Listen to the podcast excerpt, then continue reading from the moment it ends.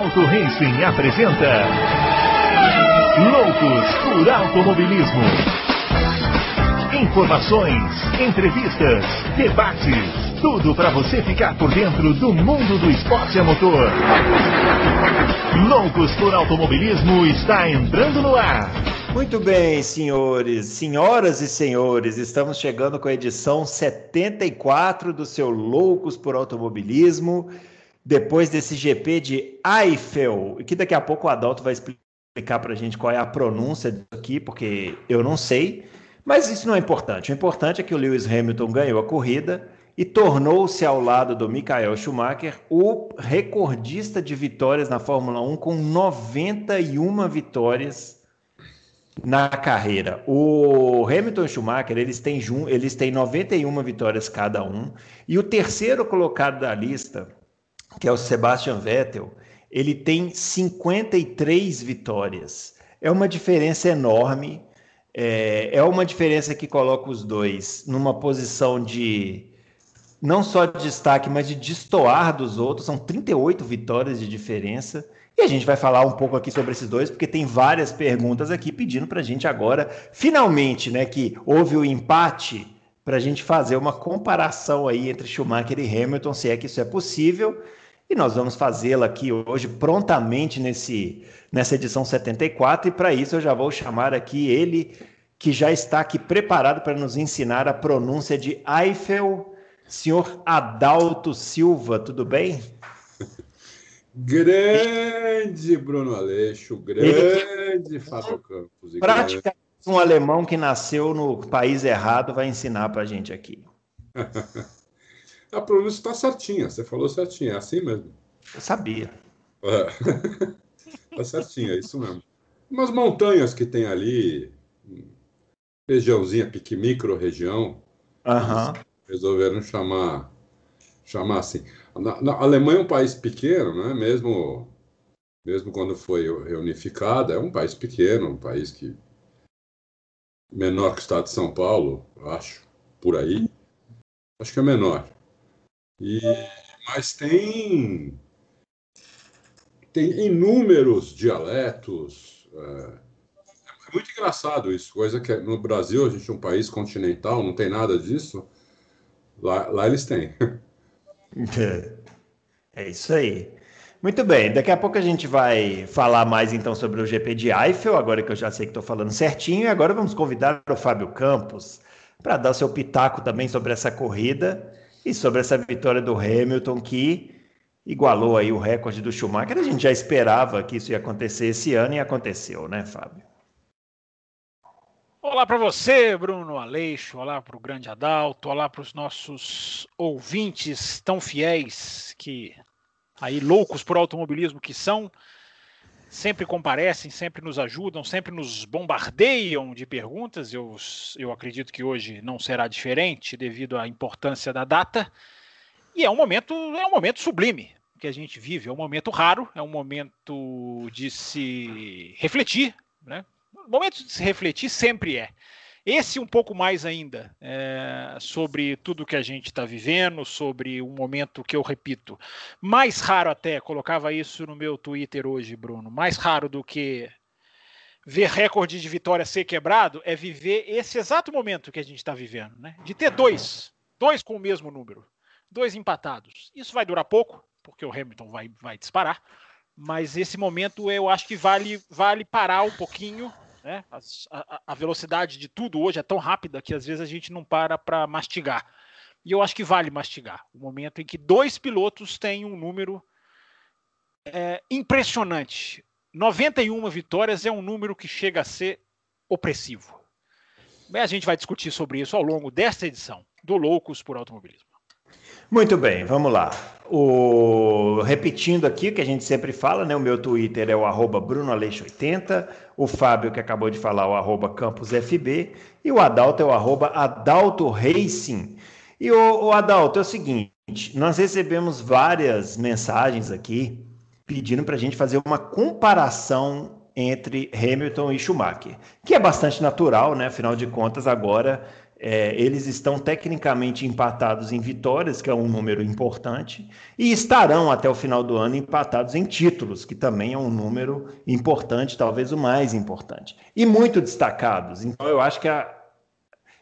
que, go, goste-se ou não do Hamilton, goste-se ou não do Schumacher, a discussão entre quem é o maior piloto de todos os tempos, nesse momento, obrigatoriamente gira em torno desses dois nomes. Estou certo ou estou errado? Para a gente daqui a pouco já trazer as perguntas e começar a falar aqui, vai, vai, ter que puxar muita coisa da memória aí, eu já vou adiantando.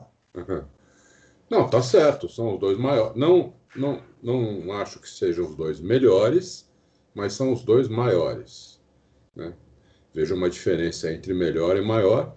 Maior é a questão de números, né? realmente. E o Hamilton vai para 120 vitórias, por aí. Né?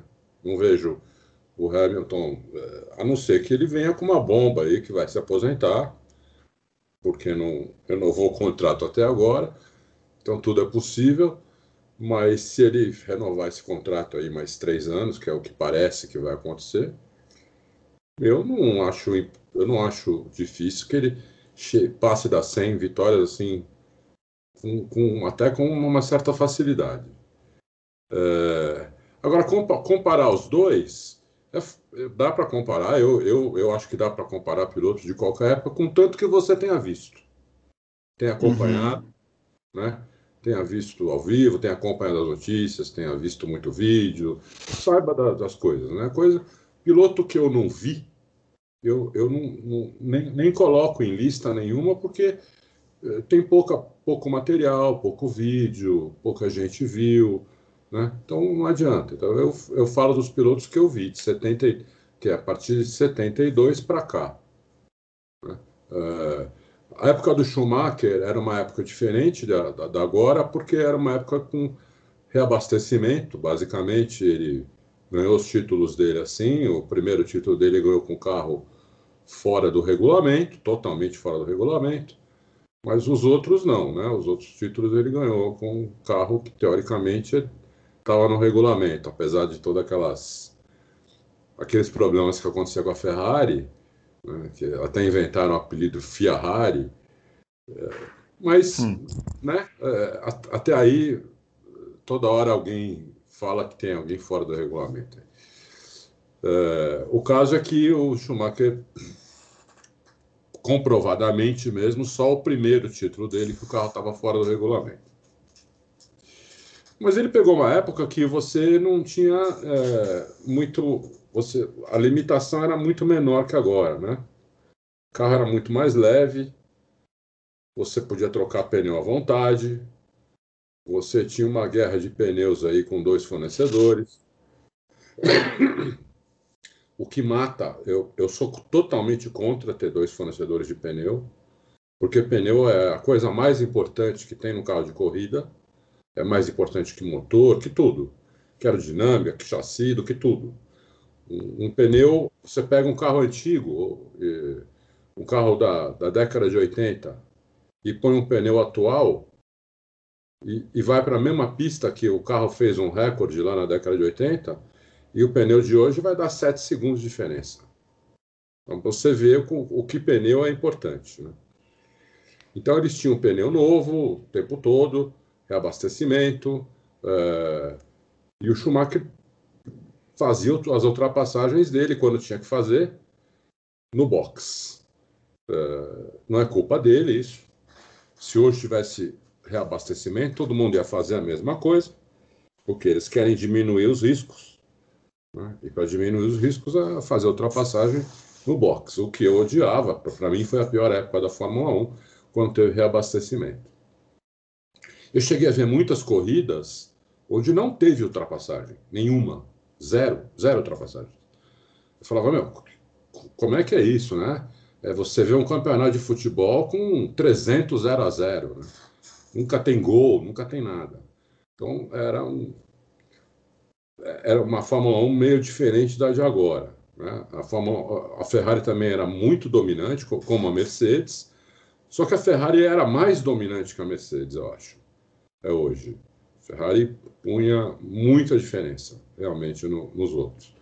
O carro era feito para o Schumacher, o, o, o, motor tinha o nome do Schumacher, o pneu tinha os nomes, os pneus do Schumacher tinham, tinham, tinham uma marcação para ele, né?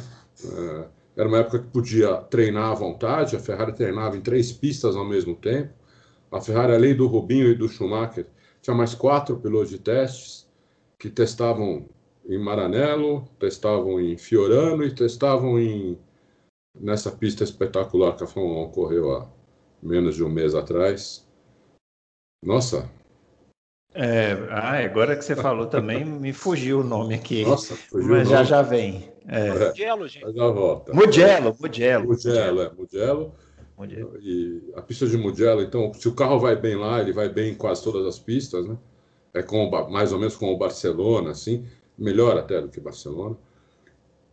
Então, é, eu acho que o Schumacher teve mais facilidade em conseguir os recordes dele do que o do que o, o Hamilton. O Schumacher também tinha um contrato de primeiro piloto, né? Por contrato, estava no contrato do Schumacher isso.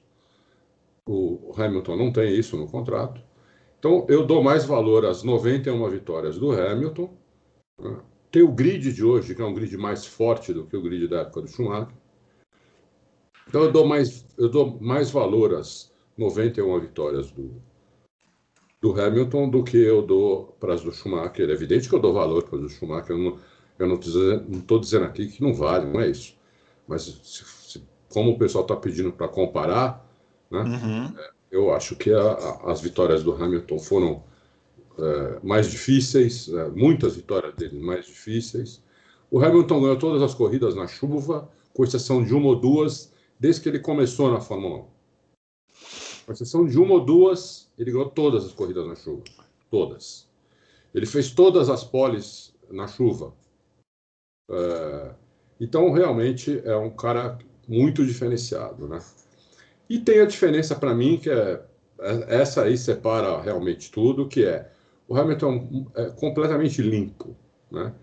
O Hamilton é um cara limpo, ele nunca jogou, nunca jogou alguém para fora da pista, nunca bateu em alguém para ganhar campeonato, é, nunca parou no meio, do, no meio da pista, atravessou o carro no meio da pista no meio de um treino, é, entendeu? Ele nunca, é, ele nunca pôs alguém em risco de vida. E o Schumacher fez isso inúmeras vezes. Né? Não é que o Schumacher fez isso uma ou duas vezes, que até pode acontecer, às vezes até meio sem querer. Né? O cara força um pouco a mais, o cara um pouquinho mais duro e acaba acontecendo um acidente até grande, né? E você fala, pô, o cara foi sujo. Pode até acontecer uma vez ou outra, mas com o Schumacher acontecia assim de uma maneira uh, constante, entendeu? Então, o que, o que, na minha opinião, prova que ele era um piloto que não tinha limite, né? Ele queria ganhar e não tinha limite, ele fazia o que precisasse para ganhar. Ele andava com o carro fora do regulamento, ele jogava os outros para fora da pista, ele fazia o que precisava fazer. Ele pagava punição depois que, na, depois que a corrida tinha acabado. Quer dizer, fazia tudo que, que, que dá para fazer. Não, mas peraí, peraí, peraí, peraí. Essa da punição, ele foi genial. Aí você vai ter que concordar comigo que ele foi genial, porque aquilo lá era uma brecha no regulamento, né? Depois Sim. ficou dando um, um mega debate ali. Mas foi, isso foi na Inglaterra em 98, só para situar o, o ouvinte é. aí. De qualquer maneira, tudo bem, você pode até é, mas eu acho que ele tem muitos pontos negativos, né? muitos. Não é um ou dois, como, como já aconteceu com outros pilotos, inclusive com o Senna uma vez, contra o Prost, né? Na, que o Senna se sentiu prejudicado no ano anterior, e no ano seguinte ele deu no Prost. Apesar de que, se você olhar aquele vídeo umas mil vezes, você vai ver que o Prost dá uma abridinha antes de fazer a curva. É, ele abriu um espaçozinho ali. De qualquer maneira, hum. não era para o Senna meter o carro, ali ele meteu. Mas você vê, o Senna fez isso uma vez. Eu vi outros pilotos fazendo isso uma vez. Né? É, eu acho que uma vez é até perdoável, entendeu? O que para mim não, não é aceitável é isso virar uma constante. Né? E com o Schumacher isso virou uma constante. Né? Então, é, o Schumacher, eu acho que ele não tem o reconhecimento dos pares dele. É, como o Hamilton tem. Não só o Hamilton, eu acho que outros pilotos estão à frente do Schumacher muito por causa disso. Então eu sou muito mais Lewis Hamilton do que Michael Schumacher. Muito bem, vamos chamar agora o Fábio Campos para ele tecer as suas considerações aí sobre esses dois que estão empatados, para a gente poder depois entrar nas perguntas, porque ainda tem mais comparações para fazer, Fábio. Mas você pode fazer um, um, uma, um apanhado geral aí, como o Adalto fez, dessas duas carreiras é, brilhantes que a gente teve o privilégio de acompanhar em loco, né? A carreira do Schumacher e a carreira do Hamilton. Em loco ou por várias imagens que a gente tem, né? São duas carreiras uhum. totalmente documentadas. Esse é um privilégio que a gente tem, né? de quem até quem está chegando agora nesse mundo, começando a assistir, começando a se interessar, tem um farto material de pesquisa, de poder assistir, de poder rever, de poder mergulhar, que é coisa que a gente não tem lá para os anos 50, 60, 70, quando havia também pilotos geniais. E eu, eu não sou de eu não sou muito de comparar, né, Bruno? Você sabe disso. Uhum. Embora eu entenda que o momento seja um momento clame por isso, né? O momento peça por esse por esse tipo de, de comparação. É, Difícil ir um pouco além do que o Adalto já falou. Eu acho que os números do, do Hamilton e do Schumacher, os números tendem a ser até um pouco mais favoráveis ao Hamilton, porque o Hamilton consegue a marca com menos corridas, o Hamilton tem mais poles, o Hamilton, enfim, é, tem uma tem uma. Aliás, o Schumacher eu acho que teve menos, né? 261 corridas, o Schumacher eu acho que 246. É, mas o Hamilton tem um número de poles muito maior, enfim, é, o Hamilton venceu em mais em mais pistas diferentes, que também é um detalhe que eu acho interessante, né? O, a, o currículo, né? o repertório de ter vencido em pistas diferentes, embora o Hamilton tenha a seu favor o, o escalafobético ano de 2020, né, onde pistas, onde o número de pistas aumentou consideravelmente, pistas de exceção, pistas que não vão é. voltar mais, inclusive Nürburgring, né, que dificilmente vai voltar e onde eu não sei de vocês, mas eu acho que a Fórmula 1 é, é a Fórmula 1 é Fórmula 1 andando em Nürburgring, né? Tem alguma coisa ali que dá uma sensação de casa, né? Dá uma sensação de, de pertencimento, né?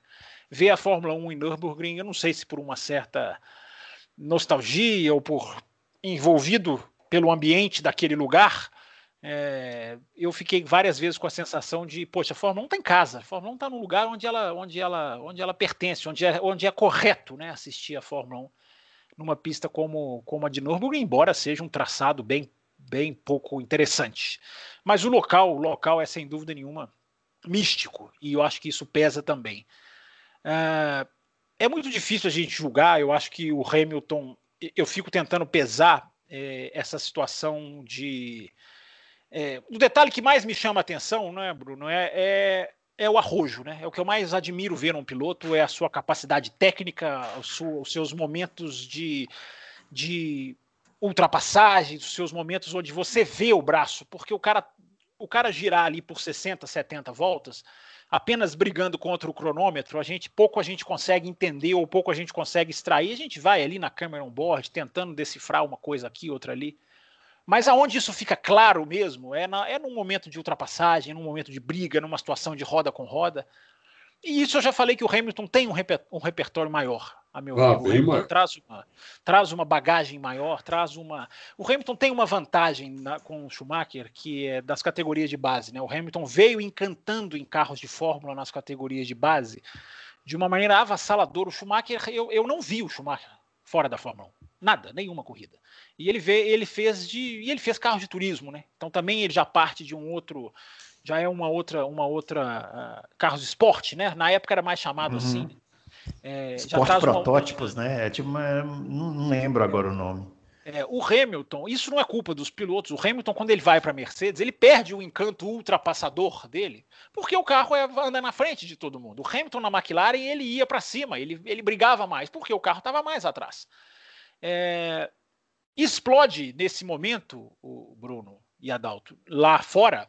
Eu não sei se no Brasil está tendo muito essa discussão, mas lá fora está se questionando muito a questão do carro, né? o peso do carro contra o peso do piloto, e muita gente dizendo que o Hamilton está onde está por causa do carro.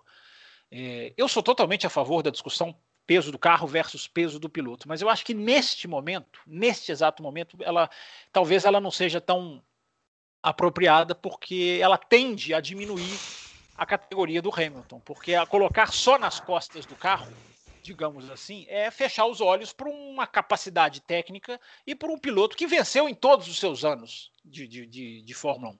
Né? Essa é uma marca impressionante. Ele não teve o melhor carro em todos os anos.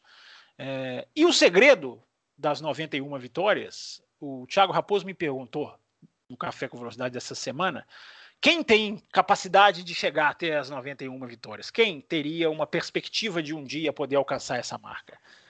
Primeiro eu disse para ele que eu espero que ninguém alcance essa marca, porque essa marca vem com um preço que é que eu não sei se vale a pena pagar. Ela pode vir, sim, de uma maneira a gente vê na MotoGP, né? A gente vê um, a gente tem um vencedor repetitivo, mas isso não estraga necessariamente o prazer de assistir as corridas. Na Fórmula 1 é um pouco diferente, né? E gato, gato escaldado tem medo de água fria. Eu de gato não tenho nada, mas de escaldado eu tenho alguma coisa. Então eu não sei se eu estou disposto a pagar esse preço de ver alguém chegar a 91 vitórias. Se em 2022 essa porta for aberta com competitividade, com mais, com, com o prazer de ver dinâmicas de corrida interessante, ok, chegaremos lá. Mas para finalizar a resposta, é, é, é Bruno, eu acho que é, é, é um momento, repito, vou repetir a palavra, o momento é sublime, porque o momento é raro, e eu fico tentando diferenciar esses dois, pensando nos seus companheiros de equipe. Né? O Schumacher teve nos seus anos avassaladores uh, Barrichello, Irvine, uh, Johnny Herbert, sem querer te ofender, mas opa, opa. companheiros muito piores do que os do, os do Hamilton, que eu acho que Rosberg e Bottas estão bem superiores aos que o Schumacher teve, e principalmente os adversários. Uh, Schumacher brigou contra Mika Hakkinen, grande piloto. Juan Pablo Montoya, com as suas qualidades. David Coulter, Jacques Villeneuve, foram os rivais do Schumacher. Os rivais do Hamilton foram Jenson Button, foram Sebastian Vettel, foram. Kimi Raikkonen, Fernando Alonso. Eu acho que os, os, adversários do Hamilton são mais também valorosos, o que coloca nessa equação uma, um, um, dedo de vantagem. E, e o Hamilton vai esticar esses recordes a ponto de talvez justificar tudo isso que a gente esteja falando. Agora, comparar é ruim, porque comparar sempre coloca alguém na frente de alguém. E eu acho que o mais importante do que comparar é glorificar essas duas carreiras que foram carreiras absolutamente é, destruidoras, avassaladoras e qualquer outro tipo de ouras, douras que você puder colocar aí em qualquer análise que você faça. É, eu, eu acho que vocês dois foram num ponto que eu acho que é muito importante a gente falar, é, que é a questão do carro, né? É, até que ponto também o carro não camufla o tamanho do recorde? Porque que são dois grandes pilotos, é, eu pelo menos não tenho nenhuma dúvida. Até porque eu, eu gosto muito de analisar é, a qualidade do piloto quando ele não tem um bom carro, que é uma coisa que aconteceu tanto com Schumacher quanto com Hamilton. Eles não tiveram os melhores carros em todos os anos da carreira deles. É, tem até uma pergunta aqui depois para a gente responder que vai nessa linha. É, agora, nesses números que eu li aqui no início do programa, é, os dois têm 91 vitórias e o que vem na sequência é o Sebastian Vettel com 53. A diferença deles é muito grande. E do baixo, a coisa é equilibrada. Porque você tem o Vettel com 53, o Prost com 51, o Senna com 41, Alonso com 32. São, são números muito mais equilibrados. Então, o que, que faz esses dois destoarem tanto dos outros? Na minha opinião, é que eles tiveram acesso, é, por, também por mérito deles, não podemos é, tirar esse mérito deles, né? O Schumacher, o, o, Hamilton, quando chegou na Mercedes, a Mercedes não era o que é hoje, e o Schumacher, quando chegou na Ferrari, a Ferrari estava longe de ser o que, o que foi, né? a partir dos anos 2000.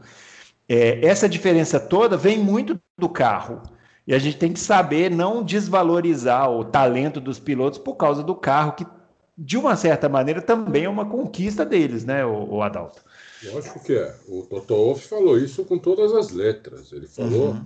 que o melhor piloto acaba no melhor carro. Não tem, não tem jeito, uhum. sempre foi assim. Ou às vezes o melhor piloto até faz o melhor carro. É, ele até faz o melhor Tivemos. carro. Porque ele acaba no melhor carro, mas por quais razões, né? Porque ele também ajuda a, a aquele carro se tornar o melhor Sim. carro. Né? Então ele acaba na melhor ele acaba indo para o melhor carro, uh, inevitavelmente.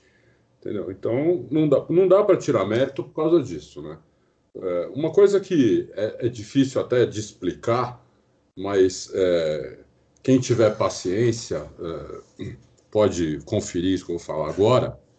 É, a, a, Ferrari ela, era, ela era tão superior de 2000 a, a 2006, vai, talvez com exceção de 2000 a 2004, é, é, ela era tão, cinco anos, ela era tão superior aos outros, né, que você, se você, é, e tem no YouTube, assim, várias voltas on-board, várias poles on-board do, do, do, Schumacher, que você vai ver uma quantidade de erro que, que ele cometia e mesmo, e, e mesmo assim fazia a pole, que você vai ter certeza absoluta que a Ferrari era um carro muito mais dominante que a Mercedes.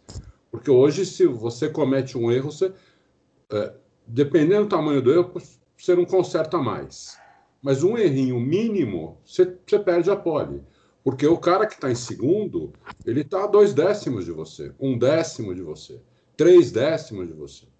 Entendeu? Então, um errinho, você perde a pole. Né? E um erro razoavelmente grande, como tem cometido o Vettel, por exemplo, você sai da pista, você, você, você roda, você, você não, não, não, busca mais o carro, entendeu? Você se ferra. Na época do Schumacher, o carro aceitava muito erro, entendeu? O, principalmente a Ferrari, ela aceitava muito erro. Né? Então você pega algumas voltas on-board aí, comparando, por exemplo, na época que eu, 2003, por exemplo, quando o Montoya tinha um carro bom, né? e você tem vídeos no YouTube comparando a volta, a volta dos dois, você vê o, o Schumacher cometendo dois, três erros e fazendo a pole, e o Montoya sem cometer um, nenhum erro, ficando quatro décimos atrás. Entendeu? Então aí você vê qual, o domínio do, do, do, carro como, como é muito grande, entendeu? Porque quando o carro aceita erro e mesmo assim você faz a pole, é porque o carro é muito superior ao resto, entendeu? muito superior. Não, não é o caso da Mercedes, apesar de todo mundo falar isso, não é o caso da Mercedes, porque você tem lá dois pilotos que praticamente não cometem erro. E o mínimo erro que eles cometem, eles perdem a posição, perdem a pole. Você viu o, o, o Hamilton cometeu um erro pequeno na, na, na, no sábado, ele perdeu a pole para o Bottas. E o Bottas cometeu um erro pequeno no domingo, ele perdeu a primeira posição para o Hamilton. Então, hoje em dia, o piloto tem que andar no limite do carro, não pode ser acima do limite, porque isso é aí que leva o erro, né? É, ele tem que andar no limite do carro o tempo todo, senão ele perde a posição ou ele perde a pole. Coisa que não era, não era na época do Schumacher. Entendeu? Não era. Nem na época do Senna não era assim. Apesar que o, o Senna punha, uma, punha às vezes diferenças em cima do Prost que você realmente, olhando a tabela, você fala, não, eu tenho que ver essa volta, porque como é que ele pode pôr um segundo no Prost? Entendeu? E aí você vai ver que o Prost também não cometeu erro, só que o Senna era um, era um sei lá, um fantasma dentro do carro, entendeu? Uma coisa assim sobrenatural que é, era incrível, era incrível. Fábio Campos. Só duas rapidinho, duas coisas rapidinho, Bruno, para a gente continuar tocar o programa, uma nessa linha das poles e outra na questão que você abordou dos carros. É, é, nessa questão comparativa, né, da velocidade pura, né, tem uma, tem uma questão do Hamilton com o Schumacher que eu acho que dá vantagem para o Hamilton, que é uma estatística bem, bem escancarada, bem crucial, né, a, a velocidade do Hamilton em poles, é, é, o recorde de poles que o Hamilton já tem, enfim, é uma, é uma capacidade para mim superior à do Schumacher, porque o Schumacher tem um dado que é escancarado, né? A primeira pole do Schumacher é no Grande Prêmio de Mônaco de 94. Né? É a primeira uhum. corrida após a morte do Senna. É. Ou seja, é uma, é uma história que começou claramente devido é. à Imola. Né? É uma a história de poles, tá, gente? Não confundam outra coisa. Eu acho que o Schumacher tinha tudo para ser campeão em cima do Senna naquele ano. É, embora a gente jamais, vai, jamais vá descobrir. Mas a estatística de poles é muito clara, né? O Senna morre e a primeira pole do Schumacher vem no primeiro, no primeiro final de semana seguinte, né?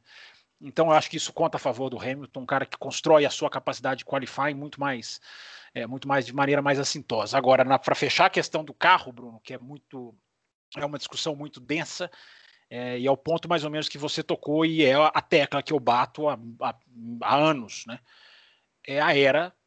Eu, eu, costumo dizer, né? A gente vive a era das eras. E uhum. a era em que os carros são fatores mais decisivos do que, do que eram. Sempre foram e sempre serão. Mas é a era das eras, é a era que a solução fora da pista decide campeonatos. Uh, é a era Ferrari, depois é a era Red Bull, depois vem a era Mercedes. É essa, isso, essa era tem que acabar. A gente tem que chegar e dizer essa era já era. Tomara que 2022 a gente possa dizer isso, porque esse peso a gente não pode tirar da discussão. É, é, os dois viveram momentos em que senta-se num carro imbatível. É, não diminui em nada a qualidade deles, porque eles mostraram fora desses carros. Eu acho, impress... eu acho que isso é imprescindível. Né? O que o Schumacher até, mostrou na, na Benetton amarelinha, carros, o que o né? Hamilton demonstrou na McLaren de 2009, é, a, a, a, qualidade está ali. É, mas, é, mas os caras, é, é, esse momento é o que eu falo, da tecnologia que decide que precisa ser repensada e redirecionada, porque torna, torna o jogo mais assintoso do que foi em outros tempos.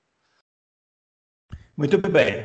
Bom, vamos começar aqui com as perguntas, né? Tem algumas perguntas, então. A gente já acabou nessa, nessa, nesse comparativo aqui, já respondendo algumas coisas, mas tem algumas coisas específicas que acho que dá para a gente ir respondendo rapidinho aqui para fechar esse tema Hamilton versus Schumacher. O Dan José pergunta: quem contou mais com a sorte de campeão? Hamilton ou Schumacher? Quem teve mais sorte, Adalto? Ah, isso é difícil saber. Não, não, não, não sei responder essa pergunta. Eu acho que a sorte também ajuda quem trabalha, quem se dedica e acho que os dois tiveram, tiveram alguma sorte, mas eu não, não, não vejo um com mais sorte que o outro, não, não vejo. É, aquele ditado, enquanto mais eu trabalho, mais sorte eu, eu é. tenho. Como vocês, são, o... como vocês são apegados a clichês, vocês dois? Nossa. É, eu, me, eu tá tenho um feeling, Hoje... eu, me lembro, eu ah. me lembro de mais situações do Schumacher, eu não vou lembrar de cabeça todas, mas eu me lembro de ter esse feeling mais com o Schumacher, daquele assim, hum, essa situação aqui veio na hora certinha para ele. Eu me lembro de, de, de, ter mais essa sensação com o Schumacher do que com o Hamilton. Mas é, é mas o Schumacher é bom lembrar, eu eu vi essa pergunta antes, fiquei pensando, eu também encontrei várias que eu, que eu me lembro assim de ver e falar, putz, essa aqui o Schumacher deu muita sorte, mas é bom lembrar Schumacher perdeu o título de 2006 quando o motor estourou em Suzuka, né? E é, para quem acha que estouro de motor é sorte ou azar, a gente já falou sobre isso aqui, mas está aí um exemplo de que toda a sorte que ele teve na vida dele foi gasta com o estouro de motor aí, que custou um, um campeonato. O João Paulo Lamas. É, qual a opinião de vocês sobre os recordistas das 91 vitórias e o comportamento de de ambos dentro das pistas? É, aí ele pergunta sobre o peso, né? O Adalto já falou um pouquinho sobre o peso dos, é, dos, dos do recorde do Schumacher e do, e do, do Hamilton. É, mas, o Fábio, comportamento dos dois dentro das pistas. O que, que dá para falar? Ah, eu, eu, acho que o Adalto já meio que resumiu. Eu acho que nesse, nesse aspecto não dá para comparar, né? O, o, o Schumacher foi pro tudo ou nada várias vezes, né? E e eu sou totalmente contra o tudo ou nada. Eu acho que o esporte tem que ter uma ética que não deve ser rompida, não deve ser cruzada. Eu não acho que vale tudo em nome do título. É, já, já falei várias vezes, né? O piloto de Fórmula 1 ele, ele, ele, ele acaba tendo que ser dotado de um egoísmo que eu até entendo e aceito. Mas você jogar o carro para cima do outro quando você vai ser ultrapassado, isso eu não consigo lembrar de nenhuma coisa do Hamilton nesse aspecto. E do Schumacher a gente tem várias, não só contra Rio, contra Villeneuve, a, a, a, a lamentável estacionada no carro na Rascasse é, em 2006. Isso, isso nesse aspecto, é, sem dúvida, o, o, Hamilton tem mais caráter, não, há, não, não tenho dúvida disso. Não tem a menor dúvida também. O, agora, duas perguntas aqui, ó, para nós três respondermos, Opa. que são. É Essa para puxar pela memória, hein? Vamos, vamos lá. É, vamos, vamos, vamos puxar agora pela memória. O Rio do Lima e o Bruno Ferreira. O Rio do Lima quer saber qual foi a maior atuação do Hamilton entre essas 91 vitórias. E o Rio do Lima o, e o Bruno Ferreira pede para a gente escolher uma vitória do Hamilton e uma do Schumacher que vocês acharam a mais brilhante. Quem quer começar aí? Puxando você, pela memória. Você, já que eu? Eu? Você, você, Bruno. tá bom, eu vou começar começar. o, é, eu acho Bruno, o seguinte, o Bruno, Bruno Ferreira. Você, oi, antes oi. de você começar, o que a Sky Sports nesse final de semana relembrou, com justiça, Nürburgring 99 esse final de semana, com o contando cada momento, ele ia em cada ponto da pista e ele falava: aqui eu assumi a liderança, aqui eu olhei a, a nuvem e, e, decidi escolher para os pneus assim, assado. Aham, Só para você ficaria muito feliz se você tivesse visto, ok? Não, eu fico imaginando que ele deve também aumentar essas histórias, né? Porque não, imagina, aconteceu não, em 99. Não, ele, deve estar aumentadinho. Ele conta é. os detalhes da corrida, ele conta os detalhes da corrida. E eu fiquei pensando, viu? Quando eu vi aquela loucura, né, que foi o fim de semana, chove, para, não tem treino, aí a corrida estava prevista que ia chover, depois não ia. Falei, gente, essa corrida está tomando uma forma de, de, GP de Nürburgring de 99. Você achou, Acabou você achou, que, você achou que o Johnny Hamilton ia entrar na pista e ganhar, não achou? Esse, esse cara vai correr e vai ganhar esse final de semana. Mas vamos lá, vamos lá. Ó, eu, eu, eu dentre as vitórias do Hamilton, é, são várias, né, inesquecíveis, mas eu, eu enumero é, o GP de, dos Estados Unidos de 2007, que para mim é assim sublime, porque ele correu a prova inteira com o Alonso dado na caixa de câmbio. Aquela que o Alonso reclama. Não errou um milhão, o Alonso reclama. Eu, eu acho que aquela corrida foi a corrida que caiu a ficha do Alonso, que ele falou assim: Nossa senhora, onde, eu, onde que eu vim amarrar o meu bode, né? Aqui nessa equipe com esse cara que eu achei que era um principiante. É brilhante essa vitória, para mim, é um estreante, né? Primeiro ano de Fórmula 1, ganhar uma corrida assim na frente do Alonso, então eu, eu destaco essa. E do Schumacher eu fico entre duas, é, que pode ser o GP da Bélgica de 95, que ele ganha largando de 16 e tem um momento né, no, durante. No, tem uma briga, briga épica. Quando ele morreu, que ele, ele, ele com pneu de pista seca na pista molhada.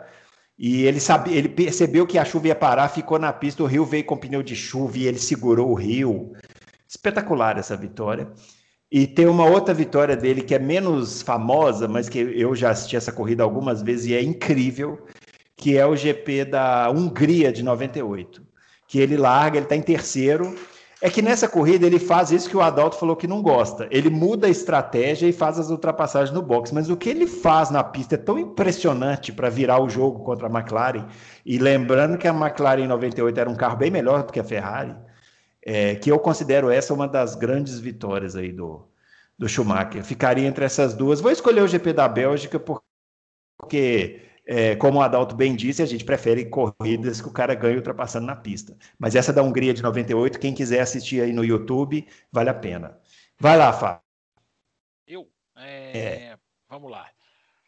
Do Hamilton, é, é difícil escolher, né? Eu, eu, eu, tenho muito forte na minha memória o Grande Prêmio da, da Itália, recente agora de uhum. 2018, em que ele ultrapassa o Raikkonen, ultrapassa o Vettel e aquela corrida ele vai no braço, né? É uma vitória do braço, é. uma vitória de categórica, é uma vitória simbólica. Eu acho que essa vitória, eu acho que essa foi uma das grandes vitórias que ele que ele teve na na Fórmula 1. Eu me Hockenheim, né, que foi. É, é do, do, do, do Schumacher. Hum, Bruno, do Schumacher tá difícil, tá mais difícil escolher porque tá mais longe. Não, é longe, é. é o Grande Prêmio da França, das quatro paradas, é, é impressionante, né? Quando eles viram e falaram assim: vamos fazer quatro paradas? Mas, é, mas ali, ali, ali, o carro é tão superior que se fizesse cinco ganhava. É, isso. Eu acho que ali eles fizeram, eles, eles já eles sabiam que eu ia a corrida e falaram assim: ah, vamos fazer quatro paradas para humilhar as pessoas. Acho que foi mais ou menos nessa linha aí. É, a, a, da Espanha em 96 é maravilhosa também. Essa corrida foi recentemente reexibida né, no canal da Fórmula 1 no YouTube, é, que é aquele temporal na chuva em que o próprio Damon Hill falou, né? Ele é, ele nos fez parecer idiotas. Né? Essa frase do Rio é fantástica, até porque o Rio não tem nenhum motivo para exaltar o Schumacher, muito pelo contrário. É, é, eles não se gostam e, e, o Rio fala cada vez mais abertamente sobre isso, comentarista da televisão que é, e, e, a frase do Rio é fantástica. Né? Ele nos fez parecer idiotas naquele dia. E aquele dia o Schumacher fez parecer todo mundo idiota, porque ele deixou todo mundo tão para trás que foi uma das grandes vitórias dele na Fórmula 1, o Grande Prêmio da Espanha de 96. Vai lá, Adalto. Eu fico com o Spa também, igual a tua corrida, 96, 96 também, né? 95. 95. Mas a maior atuação do Schumacher, na minha opinião, foi a vitória. Hum. Foi uma corrida onde travou o câmbio em quinta marcha, faltando 30 ah, sim. Na Espanha, na Espanha, essa foi na Espanha. É, não, mas tem que, ser vitória, tem que ser vitória, porque eu descartei o Grande Prêmio do Brasil de 2006 por causa disso. Senão eu traria o Grande Não, mas o, o, mas o é porque a pergunta do Rio do Lima é mais nessa linha de maior atuação, né? Só que ah, ele então pergunta do Hamilton, mas se então, quiser jogar do Schumacher. Não, então desculpa, então vale, então vale. Eu achei que era vitória. Eu, eu não, mas eu falei, a vitória eu acho que é a de Spa, 96, e maior atuação essa de Barcelona, o câmbio travado em quinta marcha que é realmente aquilo, é espantoso, é espantoso, não tem outra, outro nome. É, do, do Hamilton, eu, eu uma em uma lá na Alemanha também, em Hockenheim, não lembro que ano. Ah, sei qual é, 2008, que a McLaren erra na estratégia, né? E ele vai, aquela que o Nelsinho chegou no pódio, né? É uma boa, grande vitória mesmo. A McLaren pede desculpa, não é? Não é essa? Acho que é, essa mesmo. Impressionante. A, aquela de, do Bahrein, que ele ficou duelando com, com o Nico, várias, é, né, várias voltas. Não, não lembro em que ano foi também. 2014. Essa foi 2014. 2014, é. Não esqueço. É, teve uma atuação que ele não ganhou a corrida, é, mas para mim foi uma das maiores atuações dele, que foi aquela, naquela vitória do Vettel, primeira vitória do Vettel na Toro Rosso, na Itália, na chuva que o Hamilton fez 12 uhum. ultrapassagens na pista. Aquela, para mim, foi uma das maiores atuações que eu vi dele. É, e, te, e, teve outras que eu não estou me lembrando agora. Eu, se eu tivesse visto essa pergunta antes, eu teria me preparado melhor, né? Ah, agora, que vocês, agora que vocês chutaram, ah, então vou falar o seguinte: a maior atuação do Hamilton que eu vi foi fora da Fórmula 1. Foi a corrida de GP2 Sim. Turquia, que ele cai para último e sai ultrapassando todo mundo. Agora é. que vocês abriram a porteira, então eu vou, porteira. Fugir até, vou fugir até da Fórmula 1. Essa corrida de 2006. Não, você tem razão, eu lembro dessa corrida que o Nelsinho estava também. É, quem, puder, é. quem puder assistir essa corrida aí, quem tiver como, eu recomendo. É, muito GP2. bem, muito bem recomendado. Inclusive a GP2 colocou, a Fórmula 1 colocou essa corrida no YouTube. Fábio Bruno, oh, alô. Oh, oi, oi, oi, oi.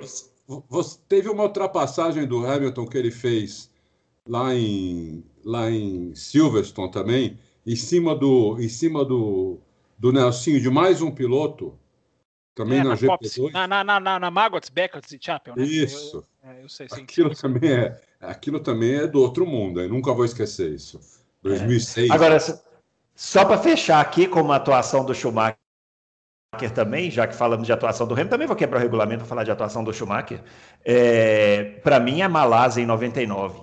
Que ele ah, volta depois de seis meses com a. Se, se, se, o Damon Hill falou que ali fizeram eles de idiota, nessa corrida na Malásia ele fez de otários, idiota, de todos os, os adjetivos e predicados possíveis, porque ele volta depois de seis meses parado com a perna quebrada e ele manda a corrida, manda, ele manda. E aí no final ele deixa o Irvine ganhar, é, porque o Irvine estava disputando o título, enfim, aquela confusão é, lá de 99. É, é uma atuação a, incrível mesmo. E é curioso, porque a última vitória do Schumacher é um baile também, né? A, no, a 91 na China 2006, 2006 é um ah, show, ah, é um show também. É, aliás, essa corrida, não só a atuação do Schumacher, como a corrida inteira é uma corrida fantástica. Quem quiser assistir aí também, tá, tá disponível aí vale a pena. Bom, vamos lá, ó. Robson Santos para o Fábio Campos. Lá Opa. vai. Lá vem. É, no Louco 71 surgiu uma pergunta comparando Hamilton e Schumacher. Durante os comentários, o Adalto lembrou que o apelido do Schumacher era Dick Vigarista e o Fábio disse que o Senna fez algumas coisas e não tem apelido nenhum. Eu avisei que não era para ficar mexendo com. Eu avisei que não era para ficar mexendo com a entidade. Você foi lá mexer agora, ó. Se possível, eu gostaria que você relatasse top 5 das vezes que o Senna encarnou sua versão Dick Vigarista. Só Senna, falar uma coisa aqui. cima, Deixa eu só falar uma coisa aqui com os ouvintes. Esse negócio de Dick Vigarista é uma sacanagem. Dick Vigarista é, uma, é um ótimo personagem. Ele tinha ótimos planos. Só não dava certo porque o Mutley era muito incompetente. Pode falar. É. Só faltava você, só faltava você ter como ídolo o Dick Vigarista depois de Johnny Herbert. Não, né? não, não. Sei lá quem mais, é, Alwancia Júnior. Você tem, Agora, tem meus ídolos pouco ortodoxos. É, o, o Senna também várias vezes levou esse negócio de vencer até as últimas consequências, coisa que eu não concordo, né? O Senna tem uma, eu não vou lembrar de cinco que é igual ele quer, mas o Senna tem uma, uma, uma, uma uma imagem que eu acho extremamente é, agressiva e desnecessária, que ele sobe no carro do Mansell para pegar carona depois de uma corrida, o fiscal vai, vai falar com ele, ele chuta o fiscal. Foi uma das é imagens mais antipáticas que eu já vi do, do Senna. Não tem nenhuma antipatia pelo Senna. Aliás, eu não acho que o Senna, não conheci pessoalmente, não acho o Senna um piloto antipático. Mas ele teve, ele também se aderiu, ele, como Prost, como, como alguns outros, aderiu a essa de, de, de, de vencer de qualquer maneira. E isso eu não aprovo, seja brasileiro, seja argentino, seja finlandês, seja francês, seja quem for. Eu não, eu não aprovo. Então ele também teve esses momentos. Então por que, que ele não, não pega o apelido?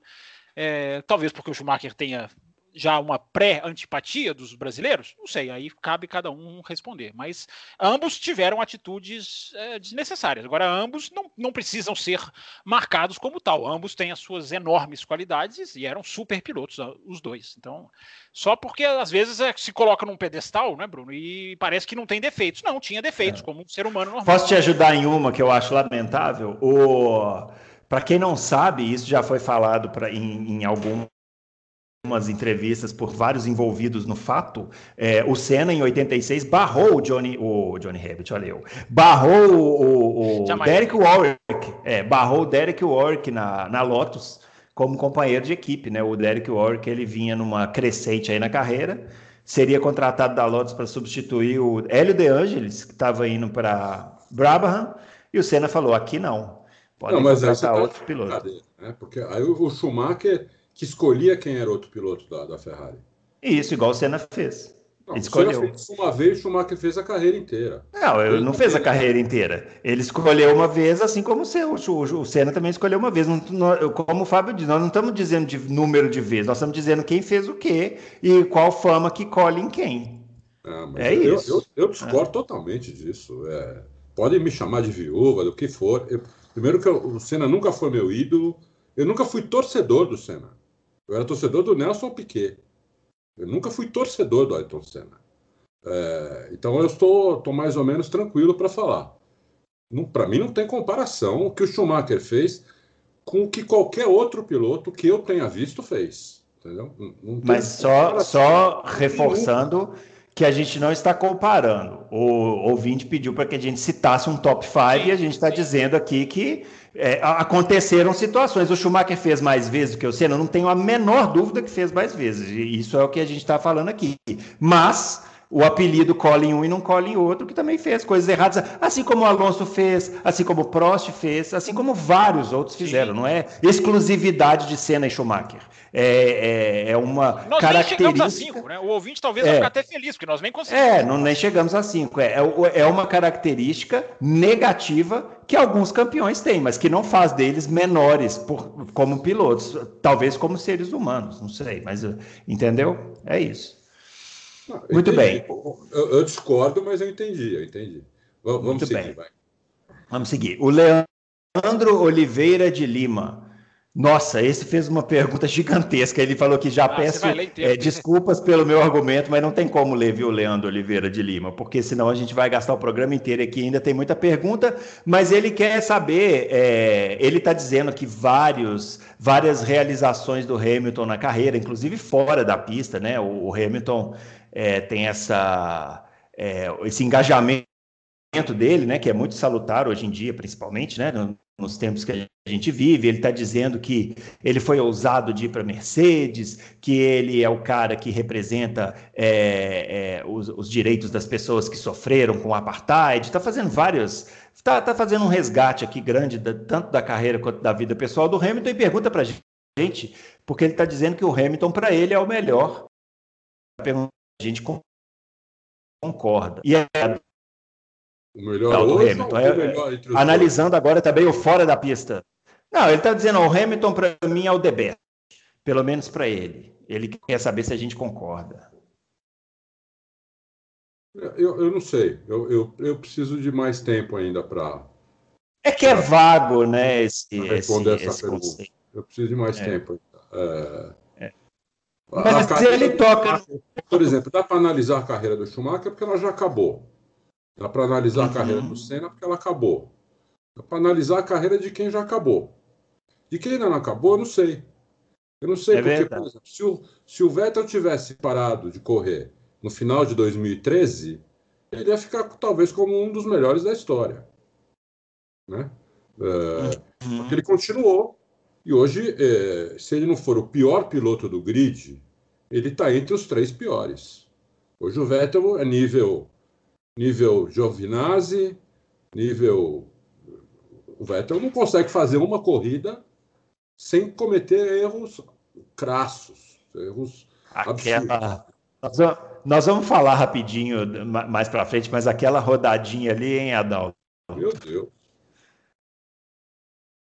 Que coisa, hein? Mas vamos lá, vamos seguir aqui para a gente falar, porque daqui a pouco tem perguntas sobre deixa, o deixa, deixa Vamos falar um pouquinho. Aqui.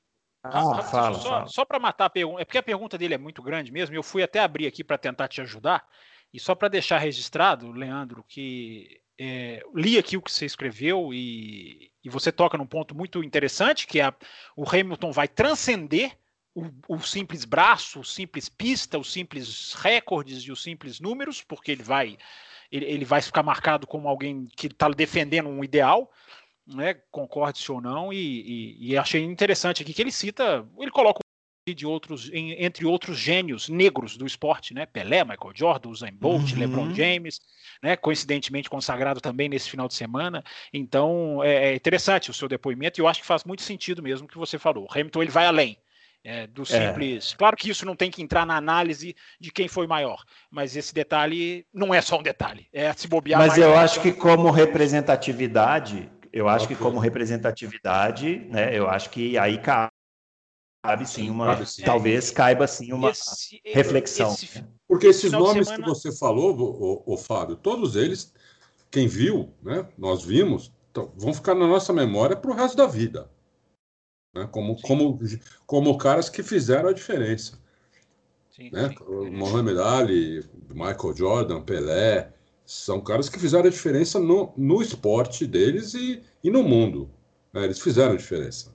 É, Nunca. Eu, eu LeBron, como está fazendo hoje também. Né? São caras que fizeram a diferença. Eu acho que você tem toda a razão no que você falou.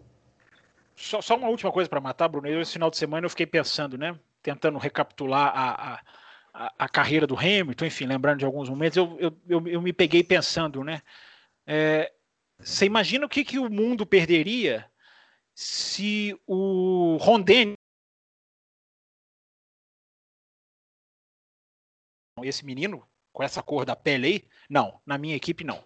Imagina o que nós perderíamos se o, o, o Ron Dennis fosse um racista. Por ele não ter uhum. sido, por ele ter tido a postura certa, olha o que a gente ganhou. É mesmo. Pra, como, como exemplo de piloto, de, de, de, é. de, tantas outras coisas. É, e para aqueles que pensam que o racismo não existe, né, ou, ou que existe um racismo reverso, né, é, bom, isso que o Fábio está dizendo aí, o contrário é verdade verdade, né? Assim, a, é, pessoas negras perdem oportunidades em mercado de trabalho, né? Só, só por serem negras. Então, é, isso, isso aconteceria, geraria indignação, mas seria apenas um fato cotidiano que acontece ainda num mundo racista. Então, para quem acha que o Hamilton é bobo, que essa luta dele chama-se de mimimi, outro dia, num grupo que eu, que eu participo no WhatsApp, é, alguém chamou ele, é, alguém postou alguma coisa do Hamilton nesse sentido e uma pessoa comentou assim: é um ótimo piloto, porém faz parte da geração mimimi. E eu falei assim, coitado, né? É, é muito, é muito alguém, triste. Né? Certamente né? alguém que passou por muito racismo na vida, é, é, um pouco privilegiado é, conclusão. É, é, é, muito triste a gente imaginar que existem pessoas assim. Então eu acho que o Hamilton, é, quando a gente sai do. Teve um ouvinte que perguntou dentro da pista. Dentro da pista dá toda essa discussão que a gente fez aqui, envolvendo até questões éticas e morais aí, que alguns acham, uns concordam, outros não e tal. Mas quando você sai da pista e entra no tema representatividade, eu, por exemplo, não tenho nenhuma dúvida em afirmar que o Hamilton é muito maior do que o Schumacher, por exemplo, é, pela representatividade. Né? Então, é, fica aí esse registro. Agora, vamos entrar aqui no tema Valtteri Bottas. Valtteri Bottas que é, fez a pole né, da corrida e parecia que ia conseguir descontar uma diferença aí para o Lewis Hamilton. Porém, ele é, cometeu um erro. Daqui a pouco a gente vai falar um pouquinho sobre essa corrida do Bottas. Ele depois acabou tendo um problema mecânico. E a taça que já estava em, em uma mão do Hamilton, agora está nos nove dedos né, do, do, do, Hamilton. E a primeira pergunta aqui é o seguinte, ó, Adalto. O Bo Bennett, olha que nome espetacular, hein? Belo nome, nome, nome elegante, inclusive, hein? Nome, é um nome elegante. É, oh, ele quer saber o seguinte: o fato. Bo, Bo B-E-A-U. Bennett. Bo Bennett. É, ele quer saber o seguinte: o fato do Bottas pilotar meio no limite proporcionou ou pelo menos ajudou na quebra que gerou seu abandono, visto que pouco antes ele já tinha perdido a freada, que resultou na perda de posição para o Hamilton, forçando a antecipar sua parada para troca de pneus. E eu, Adalto, em, complemento essa pergunta aqui para você dizendo o seguinte: quando o Bottas saiu da pista ali, já não era um reflexo de que o carro estava com algum problema ou foi só um erro mesmo? Eu acho que foi, eu, eu acho que foi um erro. É Realmente, você, quando precisa andar no limite, você está muito mais suscetível a cometer erro, né? Então, eu acho que foi um erro ali. E tem muitos erros nessa corrida, não sei se vocês repararam. Muitos erros, porque Sim. Albon também, que cometeu de erro foi uma enormidade. Pneus, os pneus estavam muito, muito frios, né? muito duros, perder, estavam sem aderência. Então, estava bem fácil de cometer erro. Né? É... Então foi um erro que ele cometeu ali e o Hamilton aproveitou na hora e, e ultrapassou. Na, na largada, o, o, o, Bottas foi brilhante, né? Porque o Hamilton largou melhor, colocou por dentro e o, o, o Bottas teve que sair da pista e conseguiu é, manter a posição, voltar e reultrapassar. O Hamilton já tinha ultrapassado ele. Ele reultrapassou o Hamilton na curva seguinte. Foi muito bom, né? Para mim, o Bottas é um segundo piloto dos sonhos, né? Um cara que anda perto do Hamilton sempre. E quando o Hamilton comete o mínimo erro, ele está lá para ele tá lá para capitalizar esse erro, entendeu? Então, um cara que anda perto dele, é, belisca um monte de pole, belisca vitória. E é isso aí. Eu acho que o, o, o Bottas hoje é o cara mais menosprezado da Fórmula 1, assim, disparado, entendeu?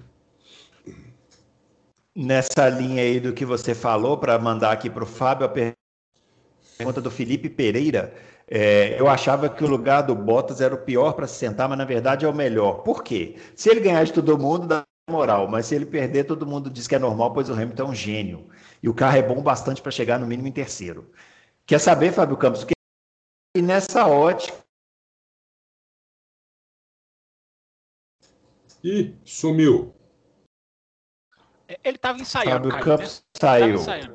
É, é. Ah, a ah, tua pergunta tem que voltou. fazer de novo, Bruno, porque sumiu. Quem caiu foi você, não fui eu. É. Ah, fui eu que sumi, achei que o Fábio tinha sumido. Não, ah, você. Não, então vamos lá, de novo. Ó, o fato do Bottas. É, da pergunta aqui do pergunta do Felipe Pereira. É, eu achava que o lugar do Bottas era o pior na verdade, é o melhor. Se ele ganhar, todo mundo dá muita moral, mas se ele perder, todo mundo diz que é normal, pois o Hamilton é um gênio. E o carro é bom bastante para chegar no mínimo em terceiro.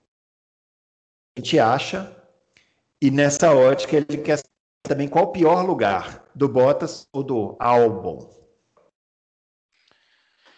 É, Vamos lá, eu acho que se a gente nivelar por cima, é, o, é um lugar muito ruim de você estar, né? Porque você tem que, quem está nessas cadeiras tem que almejar é, é andar para frente, é vitória, é brigar lá em cima, é pole position, é brigar por campeonato.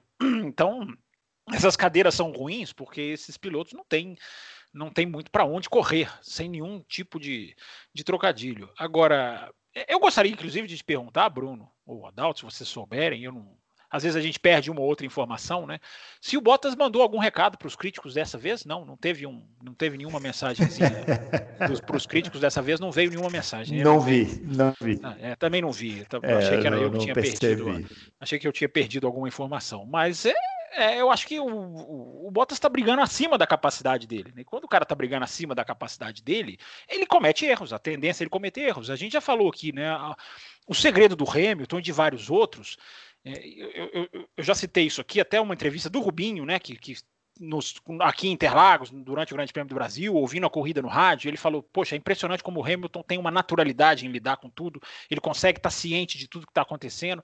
É, eu já citei aqui né, a capacidade impressionante do Verstappen de ouvir o carro que está trocando pneu no rádio do engenheiro. Né? Ele fala: as duas Ferraris trocaram pneu, né? O engenheiro fala: como é que você sabe? Ele fala: eu ouvi no, no fundo do seu rádio, ou seja, essa, esse esse awareness, né, em inglês, essa capacidade, ela vem junto de, com uma naturalidade que só vem com um super talento, né? O cara consegue pilotar e fazer duas, três coisas ao mesmo tempo. O Bottas está numa categoria abaixo dessa, então ele vai errar.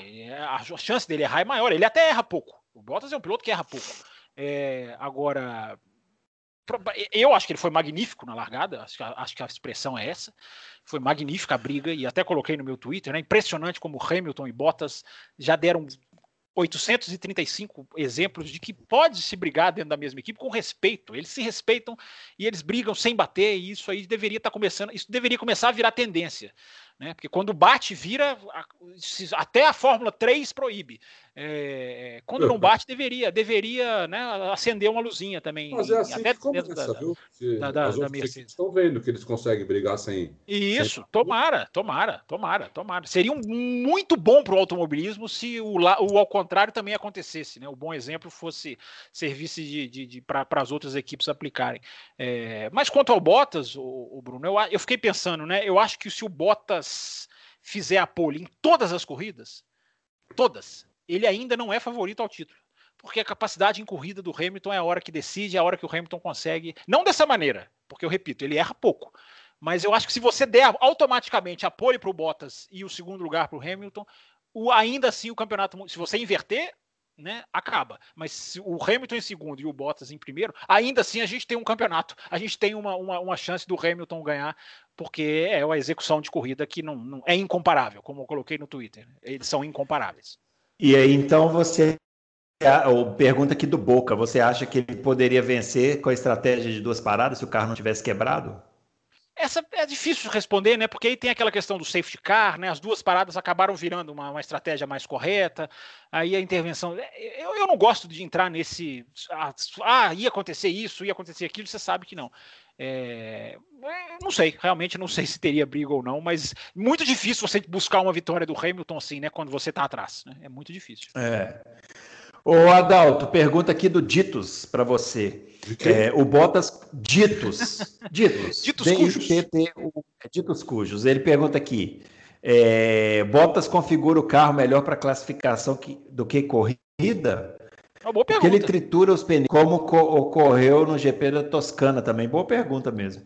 Ah, eu, eu, é o seguinte, o que aconteceu. Boa pergunta mesmo. O que aconteceu foi o seguinte: quando o, o Hamilton bateu o recorde de poles, ele começou a se preocupar mais com corrida. O Hamilton, ele pode ver que o Hamilton nos últimos dois, três anos ele melhorou muito em corrida. O Hamilton, ele, ele, é impressionante, né? Um piloto já na que já, já não, não era ruim, né? É, é, que já era já era espetacular, né? Ele conseguiu melhorar mais. É. Ele conseguiu ter uma leitura de corrida assim muito espetacular, conseguiu entender os pneus, saber o limite do carro. Ele, ele, ele, ele inclusive, quando ele está em primeiro, ele pode reparar, o Hamilton não é, uma, não é um cara que abre 30 segundos do cara que está em segundo mais. Porque ele sabe que ele não, não, não pode é, destruir com o pneu, o que, o, que o, a, a, o motor tem que durar sete corridas, que pode entrar o safety car, que não adianta ele detonar, porque alguma coisa. Então ele põe 3, 4 segundos e, e para. Entendeu? Então eu acho que o que aconteceu foi que o Hamilton melhorou mais do que ele era ainda em corrida.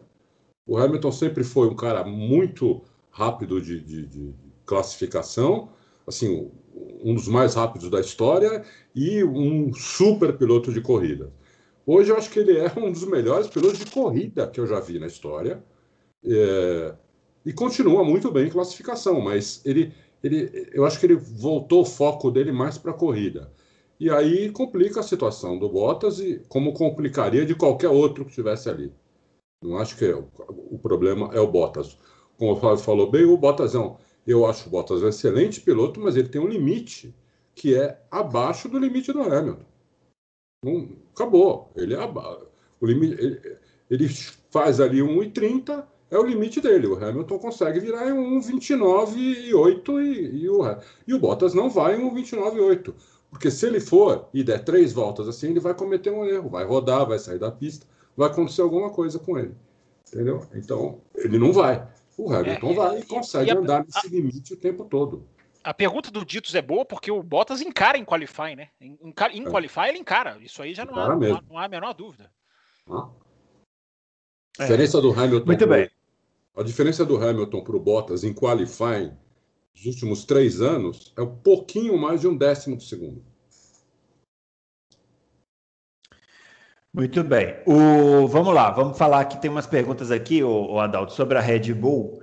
O Ricardo Veríssimo está é, tá perguntando o seguinte: é, por gentileza, nós vimos um, um, progresso da Red Bull esse fim de semana devido às atualizações.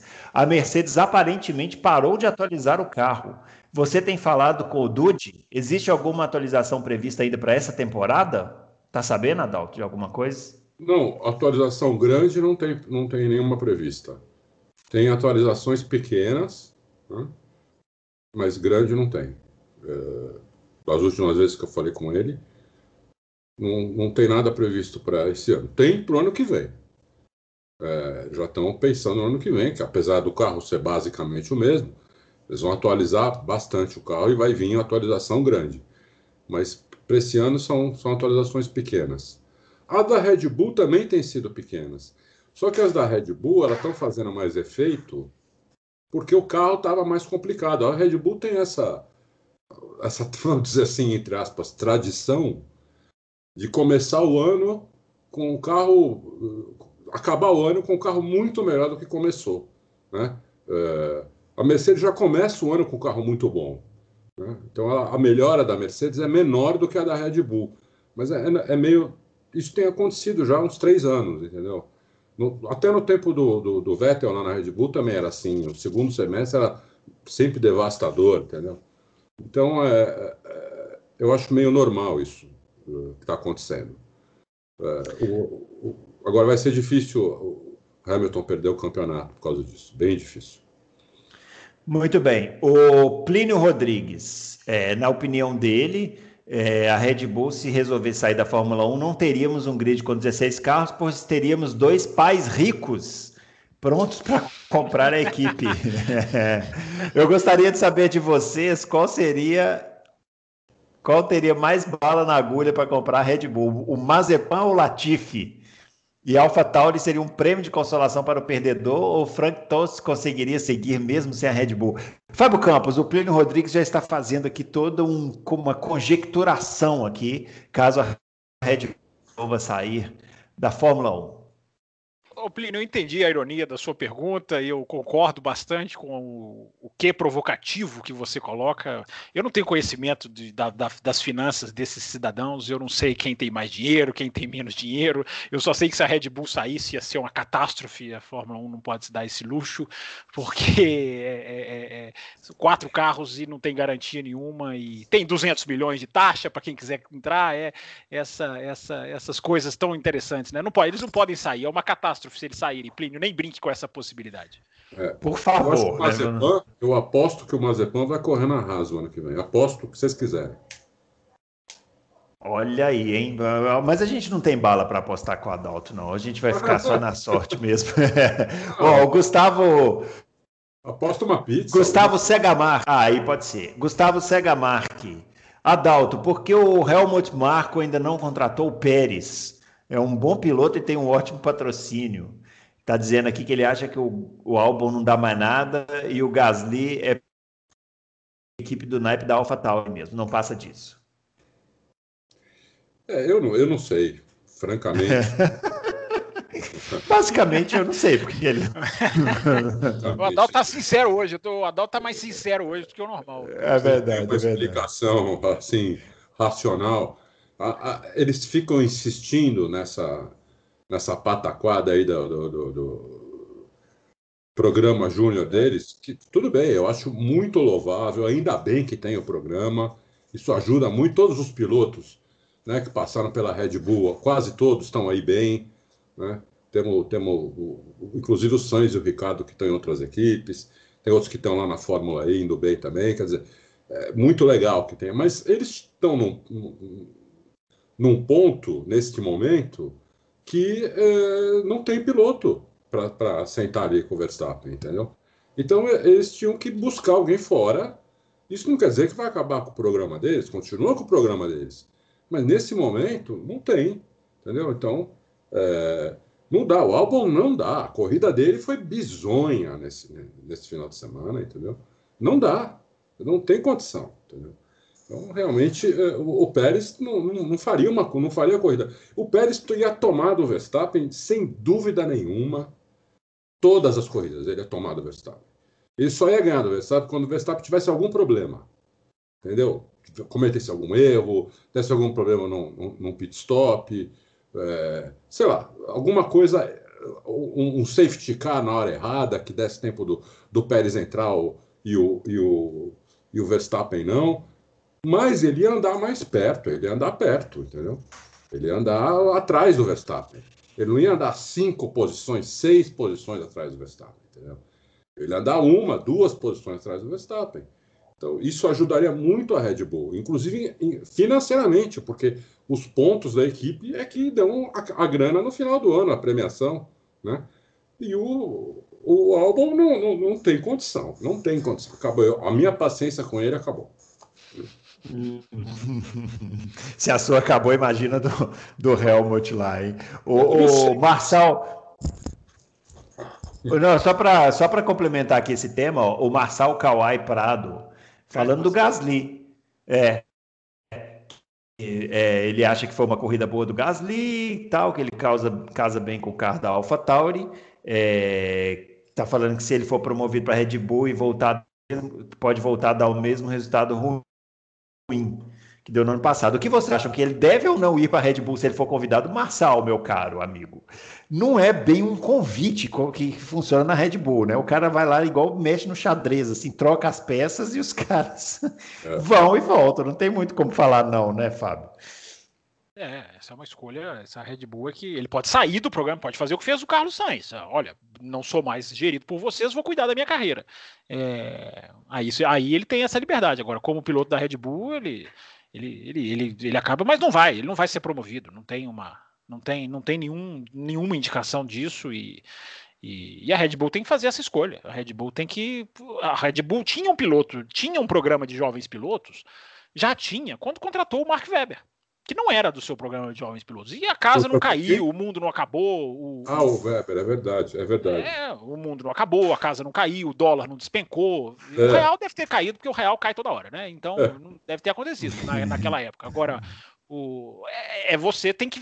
A pergunta dele foi, foi pro Adalto, né? mas eu vou, eu vou rapidinho. É, é, por que, que o Helmut Marko não faz? Porque há uma necessidade da Red Bull justificar para os seus acionistas o, o porquê que ela tem quatro carros, por que ela põe duas equipes. É, agora, isso se tornou numa, isso está, isso está se transformando numa ideologia cega, né? Se bem se, se é que toda ideologia não é cega, mas eu não vou entrar nessa questão, senão vão me destruir aqui nos comentários. É. É, mas então, eles estão entrando numa coisa cega, de nós temos que ficar. Eles têm que fazer uma escolha. Ou eles optam por performance e, e quebram um pouco esse paradigma, que não é destruí-lo, ou eles fazem como fez a Aston Martin. Eles tomam uma decisão baseada em outros fatores que não seja performance. E aí eles jogam a performance para o escanteio. Eles têm essa escolha para fazer. Muito bem. O Euler, é, boa noite. Porque todo mundo acha que a Red Bull vai mudar o álbum? O Helmut Marko fala na, é, na fala dele, não pense em mudança, seria uma surpresa a Mercedes anunciar o pensa em mudança, seria uma surpresa a Mercedes anunciar o Hulk como piloto reserva dela. Acho que ele misturou. Ô, Euler, você misturou aqui. Misturou aqui os temas e tal, mas a gente já falou aqui sobre essa questão da, da Red Bull com, é. com o, os seus pilotos reservas. Diógenes Campos, qual piloto menos pior ao lado do Max Verstappen, Albon ou Gasly? Acho que não dá nem para falar disso, né, o Adalto? Acho que os dois saíram bem mal, né? Saíram bem mal. Mas olha, eu perdi tanta paciência com o álbum que eu, se tivesse só esses dois para escolher, não, não, não, entendeu? O, o, dono lá, o, dono da Red Bull, falasse para mim: você vai ter que escolher um dos dois, eu não quero outro piloto. Eu, escolhi, eu escolheria o, o Gasly. Corre com um carro só. Faz aquela teoria minha da semana passada. Teve gente que veio brincar comigo no Twitter. Poxa, tu fiquei rindo de correr com um carro só. É claro que é brincadeira, mas seria, seria, já pensou? Não, é um carro só, acabou, ninguém vai enfrentar o Verstappen mesmo, vamos, vamos, vamos construir só um. É, mas é, mas é quase o que acontece, né? Com a Red Bull é quase isso aí mesmo, é um carro só. É um carro só que faz pódio, é um carro só que pontua, enfim. É. Um carro só. Bom, vamos falar um pouquinho do resultado do Daniel Ricardo, né? Primeiro pódio aí com a Renault. O Drácula, vejam grande aí, ó, o Drácula participando, grande Drácula. É, Conde Drácula. Qual, Conde Drácula, qual, é, com a boa performance nesse circuito, né? Boa performance da Red Bull, que não é de alta, podemos dizer que eles estão melhorando e já passaram a Racing Point? Ou é cedo ainda, Fábio Campos? É, ele tocou no ponto, hein? Ele tocou num ponto. Eu não é... vou dizer se já passou, eu não vou, eu não vou para o futuro, mas no presente eles conseguiram performance num circuito de alto downforce, né? Quando a última vez que eles passaram por essa situação parecida em Barcelona, foram um fiasco, um fracasso, não saíram nem do Q2. Então isso é um indicativo bem, bem, bem forte de performance da evolução é, da Renault e, da, e, da, e de que ali há uma questão é, é, é a Renault, a Renault acertou a parte traseira, né? Tava vendo o Ricardo falar esse final de semana. Eles conseguiram botar a traseira no chão e o Ricardo consegue dar o pé antes, né, na saída de curva, e isso fez uma diferença brutal de performance. E, e, e há uma, há sem dúvida nenhuma uma, um, um, um, avanço, um progresso. Eu não sei se eles são a terceira melhor equipe ainda. Eles, nesse momento, exatamente no dia que nós estamos gravando, sim. Mas está é, muito equilibrado, né? Com McLaren, com, com Racing Point. A McLaren vinha bem na corrida, o Norris, se não tivesse os problemas. Né? A Racing Point, o Pérez também não foi bem no qualifying. Se tivesse largado bem, tinha uma chance é, largado em posição melhor, né? Tinha uma chance de estar ali na frente. O Ricardo deu uma sorte tremenda para ter esse pódio, mas daqui a pouquinho eu falo sobre isso. É, mas hum. sobre a evolução da Renault, eu acho que é clara e nítida e, e tem uma explicação técnica que justifica também. Deu sorte, mas deu um passão no Leclerc também, que lindo, brilhou o olho lindo, do pessoal, né? Bonito, é, é, o Adalto, o Alisson pergunta: o carro da Renault é melhor que o da McLaren ou o Ricardo é que é bem melhor que os outros três? Os outros três o Ocon, o, os dois da McLaren, né? O Sainz e o Norris. O Ricardo faz diferença, não tem dúvida. É, não sei dizer se já passou. Eu acho que estão, eu acho que estão bem, bem parelhos aí. Segundo pelotão, está bem embolado. Renault, McLaren e a Racing Point está bem embolado. Eu, eu, tenho uma, eu tenho uma pergunta para vocês dois e para todos os confrades. E lá vem. o que estaria vem. fazendo Max Verstappen nesse carro da Racing Point? Da Racing Point? Você tira o Max Verstappen da Red Bull, a Red Bull estaria, no, estaria brigando com esses caras aí. É verdade, concordo. É, é verdade. Verdade, bem Agora eu achei, não, eu achei, eu achei que você fosse perguntar o que, que estaria fazendo o Max Verstappen na Renault. A sua dúvida é o Max Verstappen na Racing Point. Na Racing Point, entendeu? É, não, não, eu acho que o Max Verstappen, em qualquer uma dessas equipes segundo o pelotão, ele estaria fazendo uma baita diferença. Mas eu acho que na Racing Point, eu não sei se ele não estaria em terceiro no campeonato. É, eu acho que ele estaria em terceiro. Pode ser sim. É, é, eu, é, eu, acho que, eu acho que, ele, não, ele não cobriria essa diferença de Red Bull e, e Mercedes para o resto do pelotão, que ainda é enorme e gigantesca. É, mas ele estaria, seria interessante, seria interessante de ver mesmo. Muito bem. O Alberto Amorim. É, conforme a entrega de cada equipe pilotos, hoje é possível afirmar que o Ricardo deu um passo atrás em ter acenado com a McLaren. Pro... E aí, Fábio, deu passo atrás o Ricardo? Essa pergunta tem muita gente se fazendo, tem muitos jornalistas questionando isso. Até, é... até a ele, né? Estão fazendo até a ele essa pergunta. Né? É, eu, eu acho que é cedo para dizer, se você for parar friamente para pensar. É, a McLaren só não pontuou mais do que a Renault nessa corrida porque quebrou, e o que quebrou foi o motor, e o motor era a Renault. A, a McLaren tem mais pódios do que a Renault, aliás, né? A Renault é uma decepção, né? Ah, todo mundo feliz pelo pódio, tem que comemorar, né? Agora acaba essa, chatice de tatuagem, pelo, finalmente, é, de tatuagem do Silvio Apito. É assim, tem que comemorar. Agora, né? É impressionante, né? Um pódio em cinco anos, né? É, é, é fracasso a Renault pré-2022. É, a não ser que comece a ganhar corrida, fazer mais pódio, tudo bem. Vai limpar o nome. Agora, eu acho que esse, esse simples pódiozinho não apaga o que para mim é uma enorme decepção dessa, dessa fase da Renault. É, agora, dizer que já é mais carro do que a McLaren, repito, a McLaren ainda tem mais pódios, a McLaren tem uma perspectiva de mudança de motor que a gente não sabe como vai virar o jogo ou não para o ano que vem. É... E o campeonato é um ioiô. A McLaren teve o seu momento, a Race Point teve o seu momento, agora está no momento Renault. Eu acho, eu acho que ainda é muito cedo para cravar que a McLaren é, é, foi uma escolha errada do Ricardo. Agora tem sempre a questão que a saída da Honda levanta, sempre e que a gente sempre falou, né? O Ricardo está saindo de uma equipe própria para uma equipe cliente. Esse, esse, esse é um ponto a se considerar.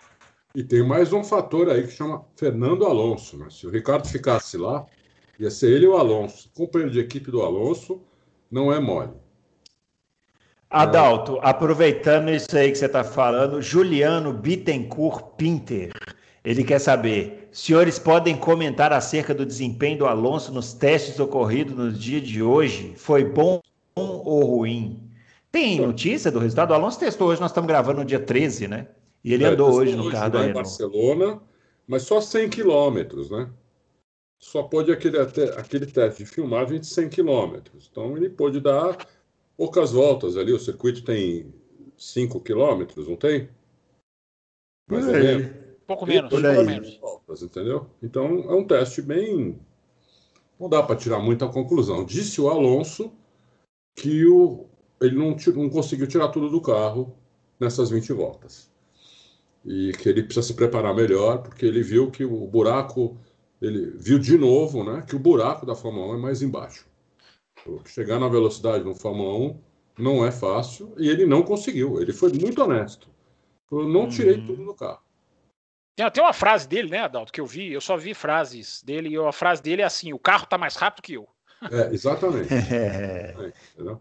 Então, é, a idade, hein? A idade pesando pro senhor Alonso. Eu quero só ver como é que vai ser isso no ano que vem. Tô doidinho para começar eu o ano que vem. Eu senti uma maldade, é... eu senti uma ponta é... maligna no seu comentário. Eu prevejo eu ouvir, eu prevejo polêmicas com os ouvintes aqui no ano que vem. Mas agora vamos falar de Vamos falar de uma coisa que vai me dar muita satisfação, que é o Nico Huckenberg, que apareceu lá no sábado de manhã, classificou em último, chegou no domingo, fez uma corridaça. O Fabiano Aroeira de Almeida pergunta: já que o Helmut Marko está comentando sobre pilotos fora do programa da Red Bull, qual dos dois se encaixaria melhor na equipe em 2021? Sérgio Pérez ou Nico Huckenberg? Adalto Silva, aproveite aí e discorra sobre o, o, a participação do Huckenberg nessa corrida. O Hulk, a partir de hoje, vai dormir já de macacão, né? Provavelmente ele está dormindo de macacão. Não, eu vi aqui uma. É, eu vi aqui uma piada maravilhosa no Twitter falando que o Cristiano Ronaldo pegou o Quebec a camisa da Juventus para ir lá jogar no lugar dele. É, não deu para entender sua piada porque cortou tudo, mas. Ah, mas é Vai, fala aí do Huckenberg. Não, o Huckenberg tá, tá mostrando que né, o cara realmente parou ano passado. Tem, tem a mão já, foi a terceira corrida dele, né? Segunda, né? Na prática, né? Ele não largou uma delas. Ah, é, teve uma que ele não largou. Segunda corrida dele, ele provavelmente vai dormir de macacão. Ele deve ser agora o terceiro piloto de todas as equipes que precisarem porque ele está sentando lá e está entregando, né? Está entregando. Então, é... agora entre ele e o Pérez, eu acho que eles são muito similares. Inclusive, eles foram companheiros de equipe e o Pérez foi um pouquinho melhor que ele. Eu gosto muito do Hulk, hein? mas o Pérez, quando eles foram companheiros de equipe, se eu não estiver enganado, me corrija se eu estiver enganado, o Pérez foi um pouco melhor que ele. Não foi? Bem melhor, bem melhor. Conseguiu pódios, coisa que ele até hoje não conseguiu, né? Então, então eu, eu, se fosse a Red Bull, eu preferia, eu pegaria o Pérez uh, ao invés do Hulk, apesar de eu gostar muito do Hulk, eu acho que o Hulk merecia um outro assento lá na Fórmula 1, merecia um assento lá. Mas entre ele e o Pérez, assim, pensando friamente, eu gosto mais do Hulk do que do Pérez, mas eu acho que eu pegaria o Pérez. Muito bem. Fábio Campos, Rafael Iabi É, pergunta o que a gente tem achado do, do Huckenberg e se essa situação toda aí, essa corrida que ele fez, não poderia direcionar ele para um assento na próxima corrida. É, eu acho que é essa coisa que a gente bate na tecla, né? Assim, é uma Fórmula 1 que quando tá, o braço não conta, não é, o, não é o primeiro fator, é uma Fórmula 1 que fica mais pobre, né? O, tinha que ter um lugar para o Huckenberg, eu acho. Eu acho que ele ainda tem o que dar no grid. Eu até não acho que ele fez uma corridaça, não. Eu não, não classifico como corridaça, não. Eu acho até que né, a situação dele é, era muito complicada, né? Sentou só na classificação. Aliás, que coisa, né? Que, que amadorismo né, da equipe do papai que não é coloca verdade. o cara. Como é que você não tem um terceiro piloto no ano de 2020? o ano, o ano da contaminação do planeta, você não tem um terceiro piloto ali na pista, né? Que coisa mais impressionante, que cochilada, né? O cara tem que vir de carro, correr e chegar faltando meia hora para a classificação. Meu Deus, os caras não entenderam que tem que ter um piloto reserva pronto para qualquer momento, qualquer instante, qualquer teste de coronavírus que os caras fazem pode mudar totalmente o jogo. Né? É. Então a é. equipe do papai cochilou, mas a equipe do papai acho que não está muito preocupada assim tanto com performance, mais com outras coisas. Então o Nico Huckenberg veio fez o que tinha que fazer, classificar. E ele, ele, ele fala uma coisa interessante, né? É, a gente falou aqui, alguns programas atrás, de como as atualizações da Racing Point eram, foram fortes, né? Eu até lembro de ter falado, dois décimos e meio é para mim a atualização mais forte que eu tenho notícia em 2020. E o Huckenberg falou isso, falou: o carro está muito diferente do carro de Silverstone né, de, de, de, de, guiar, de tocar, sistemas, sistemas foram atualizados no volante. Então, largou em último. Né? Era muito difícil fugir disso. É, e na corrida eu acho que ele sobreviveu, ele foi ali, fez bem, né? Um cara que tem experiência, o cara que não assusta, né? Você joga ele no carro, ele não assusta. Agora, se ele vai ser o cara que vai substituir todo mundo, meu Deus, né? Ele já tem assento, ele tem macacão com o nome dele, ele já tem o capacete, aliás, o capacete até o, até o da Renault que ele correu, né? Engraçado, o é, capacete é, é. amarelo. Mas, mas, mas, gente, é inadmissível uma equipe profissional de Fórmula 1 não entrar num autódromo no ano de 2020, se fosse qualquer outro ano, talvez passasse sem ter um piloto reserva pronto. O que a Racing Point perdeu com isso, a gente nunca vai conseguir calcular. Agora, se ele faz o terceiro treino livre, que foi a única coisa que os outros fizeram também, porque não teve sexta-feira, Aliás, será coincidência, né? Que numa Fórmula 1 sem sexta-feira, nove equipes das dez pontuaram. Né? Mais equilíbrio, será que é só coincidência? Fica essa pergunta para o uhum. ouvinte pensar. É, ele teria treinado o mesmo tanto que todo mundo. Então, eu acho que a equipe comeu uma mosca é enorme, enorme. Hoje em dia não existe sem ter piloto reserva. Você não pode viver 2020 sem piloto reserva, sem é, assessorista de elevador reserva, sem porteiro reserva, sem, sem advogado reserva, sem adalto reserva. Você tem que ter reserva para todo mundo, porque o 2020 é o ano do, do, do, do, É o ano da reserva. Da reserva. É isso, é, isso aí. O doutor Caveira Adalto, se o Huckenberg substituísse o Kvyat na AlphaTauri até o final da temporada, será que ela não passaria a Ferrari conquistaria o P6? ah! Nossa, se, eles não, se eles não colocam na Red Bull, será que eles vão colocar alguém na, de fora do programa na, na, na AlphaTauri, Adalto? Uh, não. Não, acho que, acho que isso daí é piada do Dr. Caveira. É, não, não vão não é não, não é não, porque ele está falando aqui, ó, a diferença é só de 13 pontos e não vejo o Vettel querendo ajudar muito a Ferrari a subir na classificação. Doutor Caveira, o próximo tema aqui é o Sebastian Vettel. Calma está muito tá nervoso. Então, o doutor Caveiro ficou bravo com você semana passada, viu, Bruno? Disse que você não leu direito. Então você leia bem direitinho a pergunta dele, não deturpe as palavras dele. Ai, esses ouvintes me amam. Vai, Adalto, termina aí para a gente falar do Vettel. Não fazem isso, não. Não. Você acha que não? não Muito não bem. Vamos falar então aqui do Sebastian Vettel. É, o homem que roda, né? Assim, impressionante, né? O Vettel, mais uma rodada e vai aí se consolidando como um final de carreira cada vez. Final de carreira não, né? Porque ele vai andar na Aston Martin ano que vem, então a gente não sabe se é final de carreira, mas é um, é um momento aí lamentável que suscita, inclusive, por parte de alguns aqui, alguns ouvintes aqui, Fábio Campos, é, dúvidas sobre a idoneidade aí da Ferrari. O doutor Jalim está suspeitando dessa diferença de desempenho aí do Vettel e o Leclerc quer saber se o, o, o Leclerc está andando com um carro mais atualizado. É, e o Bruno Alves pergunta se a gente acha que o Vettel tem o mesmo carro do Leclerc. Porque não é possível que eles tenham uma diferença tão grande assim entre eles. E aí, Fábio? É, eu acho o seguinte, Bruno, eu vinha para o programa hoje, né, tentando pensar, coisa que eu, eu me cobro toda, toda terça-feira, né, tentar falar alguma coisa que a gente ainda não tenha falado aqui, tentar é, é, é, é, aprofundar ou diversificar a análise. É, e eu estava pensando, em primeiro lugar, eu não acredito nessa questão da Ferrari estar tá fazendo alguma coisa contra o Vettel, porque a crise do Vettel não é de 2020. Se o Vettel tivesse em 2019 voando, 2018, 2010, você fala, ué, mas que 2020 é esse? Né? Então, não, mas não é, é uma tendência de, de um problema que o piloto tem. Então eu não acho que seja uma sabotagem. Eu acho que o Vettel seria o primeiro a botar a boca no trombone. Se soubesse disso, ele não tem mais nenhum tipo. Você vê alguns rádios dele, ele já não tem. Não há nenhum amor perdido, como dizem na expressão em inglês, entre, entre equipe e piloto. Não tem que fazer nenhum tipo de, de agrado um ao outro. Se houvesse atualizações diferentes, nós saberíamos pelas nossas fontes, eu, Adalto, certamente saberíamos, jornalistas ficam sabendo disso, também não há nenhuma informação nesse sentido. É, e, uma da, e o pensamento diferente, Bruno, que eu acabei pensando para trazer para cá para o Loucos, é um. A gente acabou de falar do Nico Huckenberg, né? É, uhum. O Nico Huckenberg tem 10 pontos. O Vettel tem 17. É, é, essa estatística é inaceitável. Não tem outra palavra. É inaceitável. Você ter Nossa, o Huckenberg com quase, duas quase, corridas, quase cair da cadeira aqui agora, é, com esse número que você falou do Huckenberg com duas corridas ter 10 pontos e o Vettel ter 17. Por mais que haja uma diferença de carro, essa estatística é absolutamente. É, ela beira o inaceitável. É, então é, eu acho que a situação. Quantos pontos tem o Leclerc? Eu acho que tem. Eu não, não, não lembro, não lembro de cabeça. É, Mas tem muito tem mais. É, a diferença para o Leclerc é, é, é assustadora. É, é que o Leclerc eu acho que a gente já nem fala mais, né? Já, já não é, então, precisa assim, mais é, falar, né?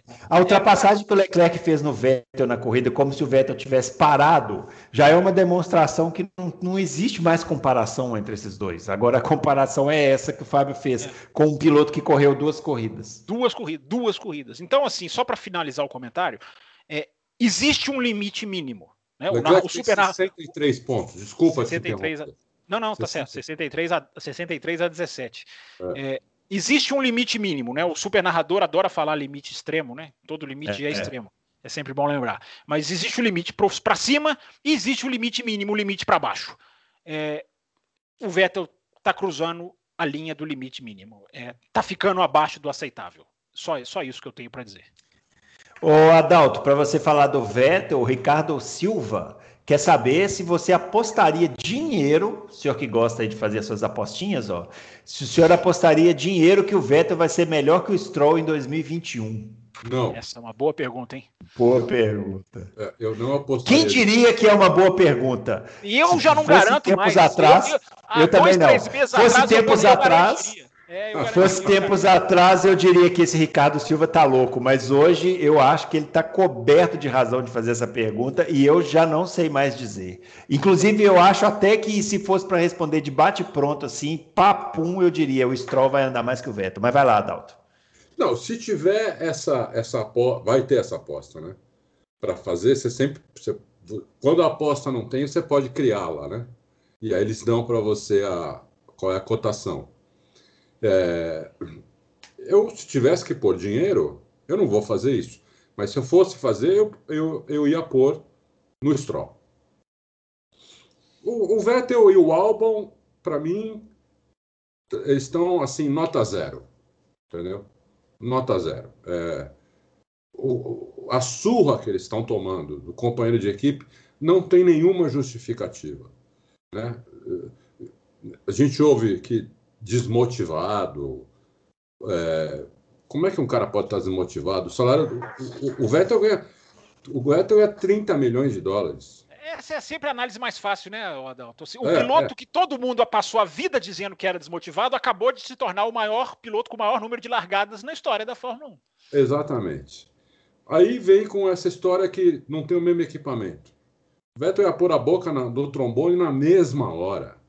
Como o Fábio falou, a gente ia descobrir isso na mesma hora. É, não, não tem explicação, entendeu? Não tem, simplesmente não tem explicação. A explicação é que eles não, não conseguem desempenhar, não conseguem ter, uma, ter um desempenho minimamente satisfatório. É, é muito é, Mas eu, eu é, é, triste, mas eu, eu, eu acho que essa comparação que você fez Eu não consigo nem essa comparação fazer, porque eu acho que o álbum ele toma do Verstappen, ele é lento, mas o Vettel ele é pior ainda, porque o Vettel comete erros que são inaceitáveis para um piloto com, com 53 vitórias na carreira, que é o que o Vettel tem. É inaceitável ele cometer um erro igual ele cometeu nessa corrida de rodar numa tentativa de ultrapassagem. É inaceitável. É, é não tem outra palavra. Eu, eu, eu, se eu sou o dirigente da Ferrari, eu sempre falo assim: olha, você pode perder para o Leclerc, o Leclerc anda muito, é um super piloto, você pode ser mais lento que ele, é aceitável. Agora, você não pode errar desse jeito. Não, não, não tem, não existe isso. É, é para é rescindir o contrato trazer o Huckenberg, sentar lá na Ferrari e falar assim, meu amigo, faz o que você quiser, mas aqui você não pode pilotar, porque não tem condição. Seria o caso de interromper antes, já sabendo que a Racing Point é uma a Aston é, Martin? Uma pergunta para vocês dois. Até que porque seria seria grave, não é? A gente fala como se fosse uma coisa uh -huh. fácil, mas você imagina uma rescisão que, que, que final de história assombroso. Mas vocês acham que seria o caso de chegar nesse ponto? Hoje eu interromperia. Hoje, hoje, dia 13 do 10, eu interromperia. E você, Adão? Eu também. Eu também. Eu interromperia. Pagava ele tudo. Olha, não é uma questão de perder, né, Adalto? Não é uma questão de perder para o Leclerc, não é uma questão de perder para o companheiro de equipe. É uma questão de uma pilotagem. É, é o limite mínimo. Fora de... É o limite mínimo. É, é, limite... é, é lamentável. vamos dizer assim, é uma pilotagem bizonha. É uma pilotagem é, quase amadora. E não é, é nessa. É, ele fez uma ultrapassagem no, no, no Magnussen, que eu falei assim: não, olha lá, agora vai, né? Vai fazer uma ultrapassagem. Ele botou o Magnussen para fora da pista, sem nenhum motivo, já estava na frente. É bizonho, é, é bizonho. É uma, é uma pilotagem bizonha mesmo, uma tocada bizonha mesmo. Eu, eu fico triste. Eu fico triste e eu, eu classificaria como revoltante. Assim, é, é revoltante para gente que não tem nada a ver com isso, nós não, não, não somos dirigentes da Ferrari. Eu fico imaginando para alguém que é dirigente da Ferrari, que paga esse salário que o Adalto citou aí para o Vettel fazer isso. É, é inaceitável. O, o 17-10 do, do Huckenberg, a estatística para mim é assustadora. É assustadora. É essa aí que você falou, realmente. É. Olha, Bom, mas... vou falar. O que eu fui, olha, eu venho apontando essa queda do Vettel desde 2017 e o que eu, o que eu fui xingado na, na, na, no site, em rede social, o que eu tive que banir de gente do, dos comentários por causa disso. Eu, eu, queria ver esse pessoal agora, onde esse pessoal tá, o que, que esse pessoal tá pensando, entendeu? tá, eu, tô dizendo que tá, eu tô dizendo que ele tá sincero hoje. Ele vai Mas eu te falo, se você. Se você hoje, hoje, escrever uma coluna falando isso, você vai ser a mesma coisa. Vai, vai é. eu, eu, sei porque eu escrevi uma há três semanas e, e vem em cima, e os caras batem. É. Ah, porque você está falando, mas o cabo não interessa. Eu não estou mais falando em, entre perder, ser lendo. Eu estou falando de disso que o Adalto falou, de ser bisonho. É, é sobre, não é sobre o tempo que você vira, é sobre você ser bisonho, é sobre você fazer uma, uma pilotagem inaceitável para alguém que é o terceiro colocado na estatística de vitórias. Tem 53 vitórias, ganhou mais corrida do que o Prost. É bizonho. Para finalizar aqui, ó, duas Mas perguntas. Mas eu ainda acho que não acabou, hein? Eu ainda acho que pode haver uma esperança na, na, na, na Aston Martin. É, é cada é, vez é, mais difícil defender essa tese, mas eu ainda acho que, é. que pode, pode, pode ser que dê alguma coisa lá. Vamos eu, eu, já, eu, já, eu já não acho, mas eu torço. Eu Pela torço. vez que eu vejo o Fábio tão otimista. É. Mas não é, mas não é otimismo. É porque. Considerando otimismo, Fábio. Não, não é porque a mudança de ares na história do Vettel fez bem. Né? Ele, quando foi para a Red Bull, claro, né? Foi, foi, subiu da Toro Rosso, mas quando foi para a Ferrari, né? Ele, ele conseguiu se livrar daquele ano de 2014, que ele também foi muito mal. É, então, é, e a questão é a técnica, né, gente? É, é ele, é, se a traseira da Racing Point for mais no chão, ele pode melhorar, né? Tem essa análise técnica que, que, a, gente, que, a, gente, que a gente faz, mas enfim, está ficando cada vez mais, mais difícil de defender, mas eu ainda acho que é um lado técnico que pode, além é, da eu vou te falar. Eu estava com você, Eu estava com você nesse lado da barreira e tal, mas eu já te abandonei.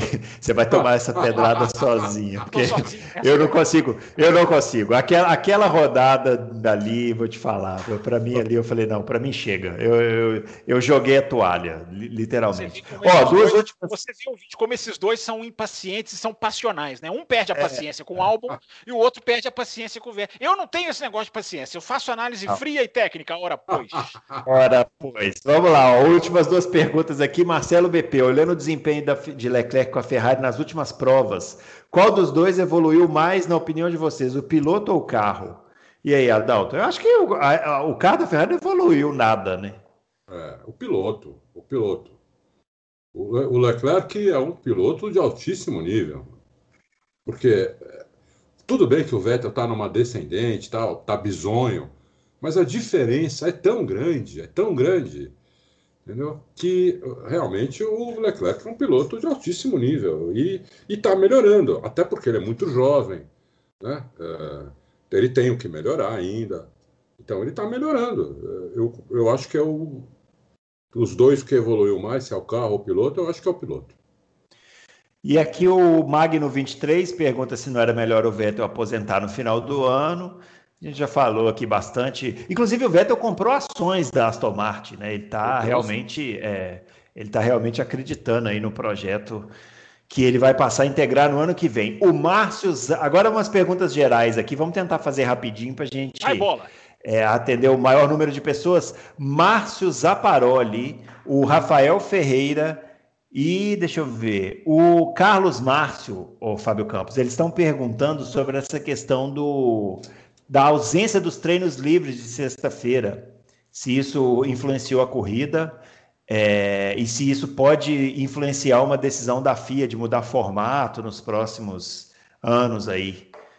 É, nas próximas temporadas. A, a nova sexta-feira, a nova Fórmula 1 já vai ter uma dinâmica diferente sexta-feira, isso já está definido. Vai ter um escaneamento do carro, enfim, o carro vai ser pré pré-definido antes da sexta. Isso aí já tá. A Fórmula 1 já sabe. Isso aí eu só não enxerga quem não quer. E eu, eu não acho que dessa vez influenciou tanto a corrida, não, até porque se esperava uma pista muito mais fria e os pneus sendo eh, tendo graining, né? E acabou não acontecendo tanto assim, apesar do frio, os pneus até foram melhor do que se esperava. Então, não teve toda essa influência, mas é como eu falei, né? Será coincidência? Nove equipes pontuaram, isso é muito raro.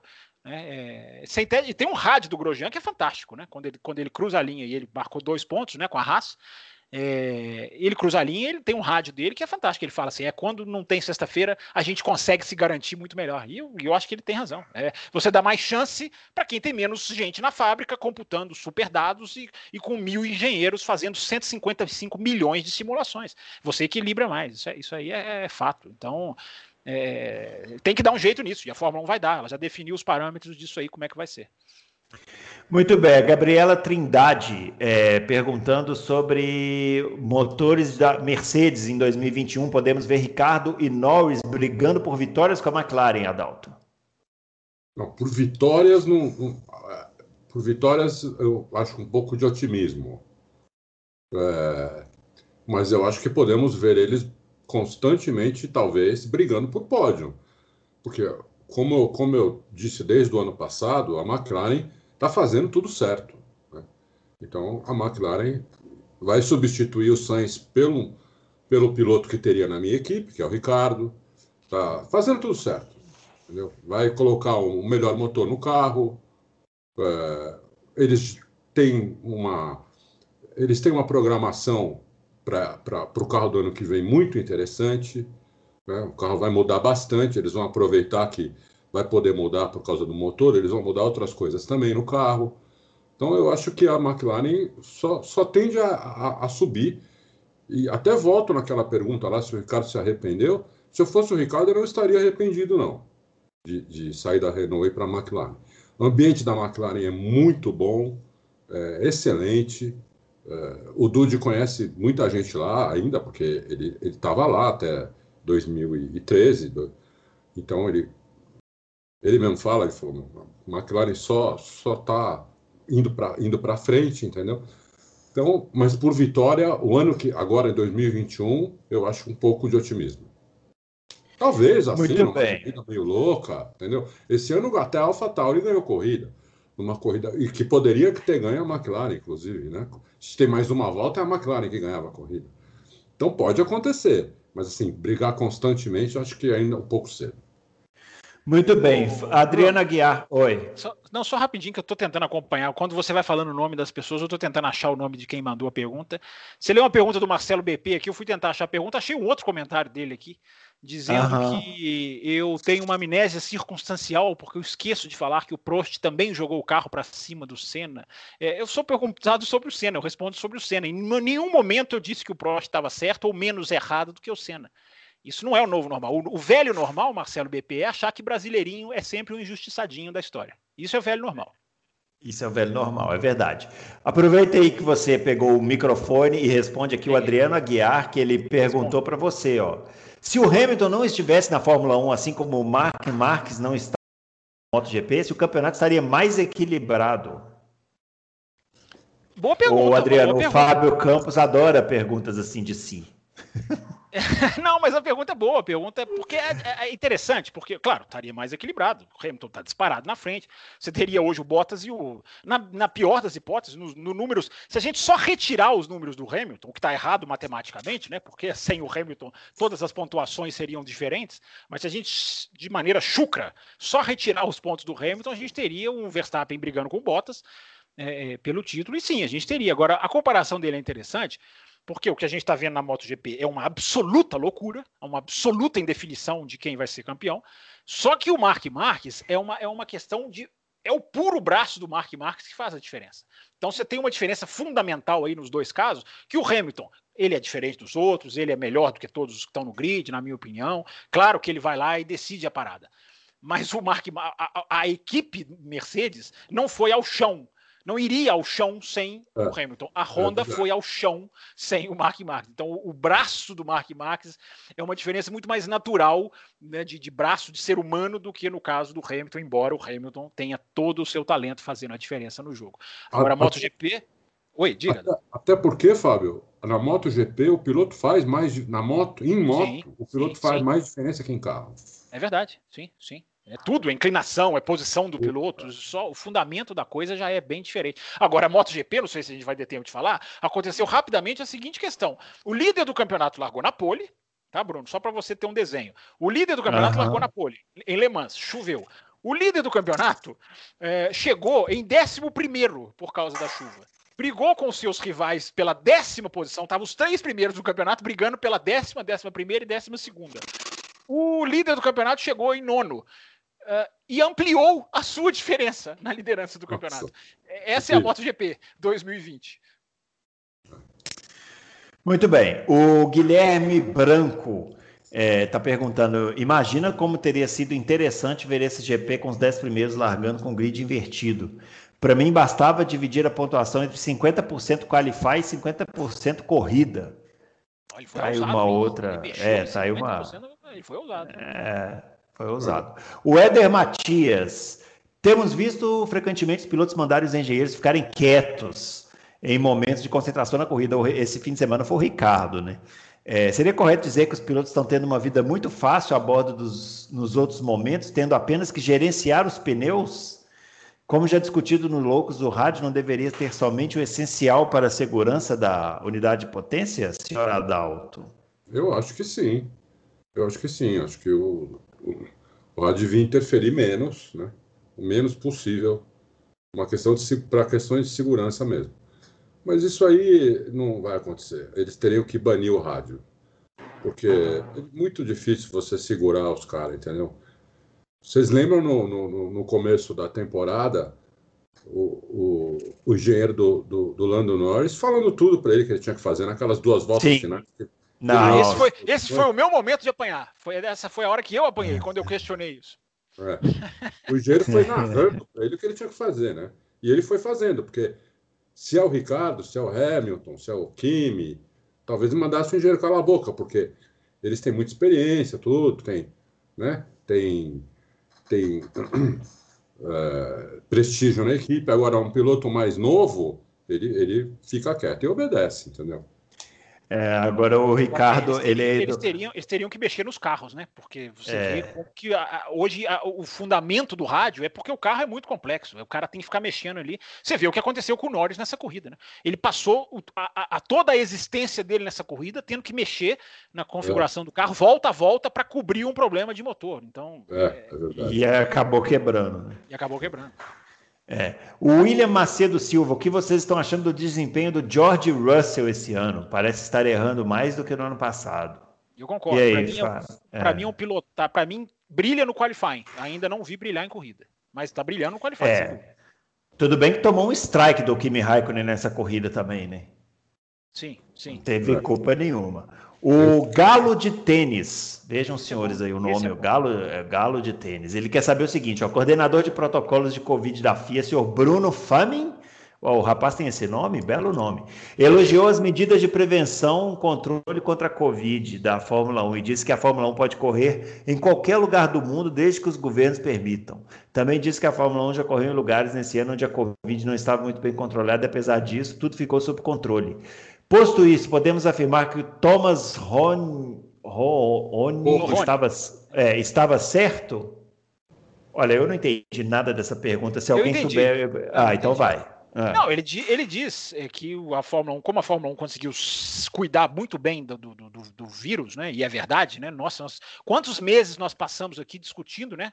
Com o mundo parado, se volta, se não volta, como volta, se vai dar, se não vai dar é, me surpreendeu positivamente. A Fórmula 1 está conseguindo pegar os casos, rastrear os casos, isolar os casos. Isso é o mais importante. E eles estão fazendo isso bem. Agora, essa questão de correr em qualquer lugar, eu não sei se o Brasil, Estados Unidos são lugares hum. muito adequados, porque você vai passar por hotéis, você não vai poder ficar só nos motorhomes, que muitos pilotos têm feito. No Nürburgring tem um hotel dentro da pista, né? Você vê ali na saída da, da, da última curva, da curva 15, aquele prédio ali, até inclinado, inclinado assim, uma fachada inclinada, aquilo é um hotel, né? Tá todo é. mundo ali. É, então, não acho que corre aonde quer. Agora, que tá, que tá indo bem no controle, acho que não tem, não tem a menor dúvida. Estão conseguindo pegar e isolar. Isso é o mais é. importante. É. Hoje pegaram, parece que pegaram na Renault lá no teste. Dois, né? É, dois na Renault, é. É. É, pouco, né? Você pensar assim no universo Fórmula 1. É, é eu, eu até coloquei no meu Twitter, em 44, isso foi até o Grande Prêmio. Ah, meu Deus, eu acho que até o Grande Prêmio da Espanha, eu não vou me lembrar em qual ponto do ano, mas tinham, eram 44 mil testes e 9 casos positivos. Né? Isso aumentou agora, até o Will Buxton, que é um repórter oficial da Fórmula 1, pegou, tá, não, não participou das uhum. duas últimas corridas. É, enfim, é, o número aumentou. A Rússia elevou o número de casos, então é. já é, é onde a Fórmula 1 entrou em avião mesmo para ir. Então, não é bem assim de vai aonde quer. Mas tem que seguir fazendo as coisas com cuidado e prudência e seguindo as orientações médicas, que é o que a Fórmula 1 está fazendo, o que é sempre muito importante. Muito bem. O Adalto, Jonatas Duarte Silva não, mentira. Jonatas Duarte Lima. É, o que foi aquele salto na largada, na relargada que o Lewis Hamilton deu? Teria sido um benefício proporcionado pelo DAS? DAS é aquele aqui, sistema, né? Aqui, é, aqui no Auto Race fala DED, aqui não fala DAS. Aqui é Brasil, ah, aqui é Brasil, lá, rapaz. É, é, é aquele sisteminha que o cara puxa o volante e mexe na rodinha lá na frente. Vamos falar para os leigos. Vai, Adalto. Não, não tem dúvida que ajudou na, na, nas voltas de, do safety car. O, eles estão usando isso, né? Na, eles não usam isso durante a corrida, mas usam na, na, volta do safety car. Isso ajuda, não tem dúvida que ajuda. No frio, né, Adalto? No frio, mais ainda, né? É, no frio mais ainda. Quanto mais frio, mais ajuda. Não tem dúvida nenhuma.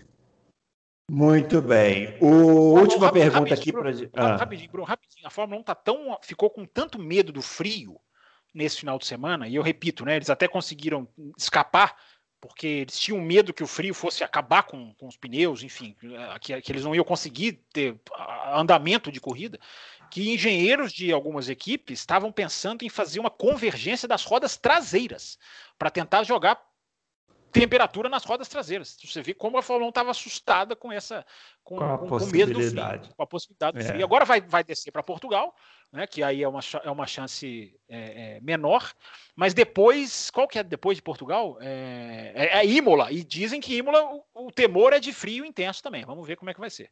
É, e vai ser mesmo. E vai ser... Portugal já vai estar tá bem frio também, porque é só daqui, é só no outro domingo, não é nesse, é no outro vai estar tá frio também lá em Portugal, viu? Vai estar tá frio. Muito bem. Tá o... Último aqui para a gente encerrar, ó, o Roger Miguel Martins. O que poderia melhorar em Interlagos para estar no nível de excelência da Fórmula 1, Adalto? Bom, aí temos duas respostas para isso. Hum. Você tem uma resposta da, da, da estrutura, lá, né, lá de Interlagos, da pista. A estrutura, para uma pista antiga, não adianta que você querer comparar a estrutura de Interlagos com essas pistas novas, da China, do Bahrein, da Abu Dhabi, dos Estados Unidos. aí é assim, é, Interlagos é uma pensão e esses lugares que eu acabei de falar são hotéis cinco estrelas. Mas, se você comparar Interlagos com pistas antigas, melhorou bastante a estrutura. Né? É, ainda ia melhorar mais esse ano, estava previsto lá um orçamento de 35 milhões é, para continuar aquelas reformas que eles começaram há dois anos atrás, três anos atrás. Então, é, eu acho que quando acabar essa reforma vai ficar bem aceitável né, para uma pista antiga. Se fosse construir tudo novo, não teria que ser melhor. Né? A começar o tamanho dos boxes. Apesar de você ir lá e ter lá, você olha, o box é enorme, mas para a Fórmula 1 não é. 1 não é enorme. Uh, e a pista, eu, a única coisa que eu, que eu acho é que a pista é muito curta.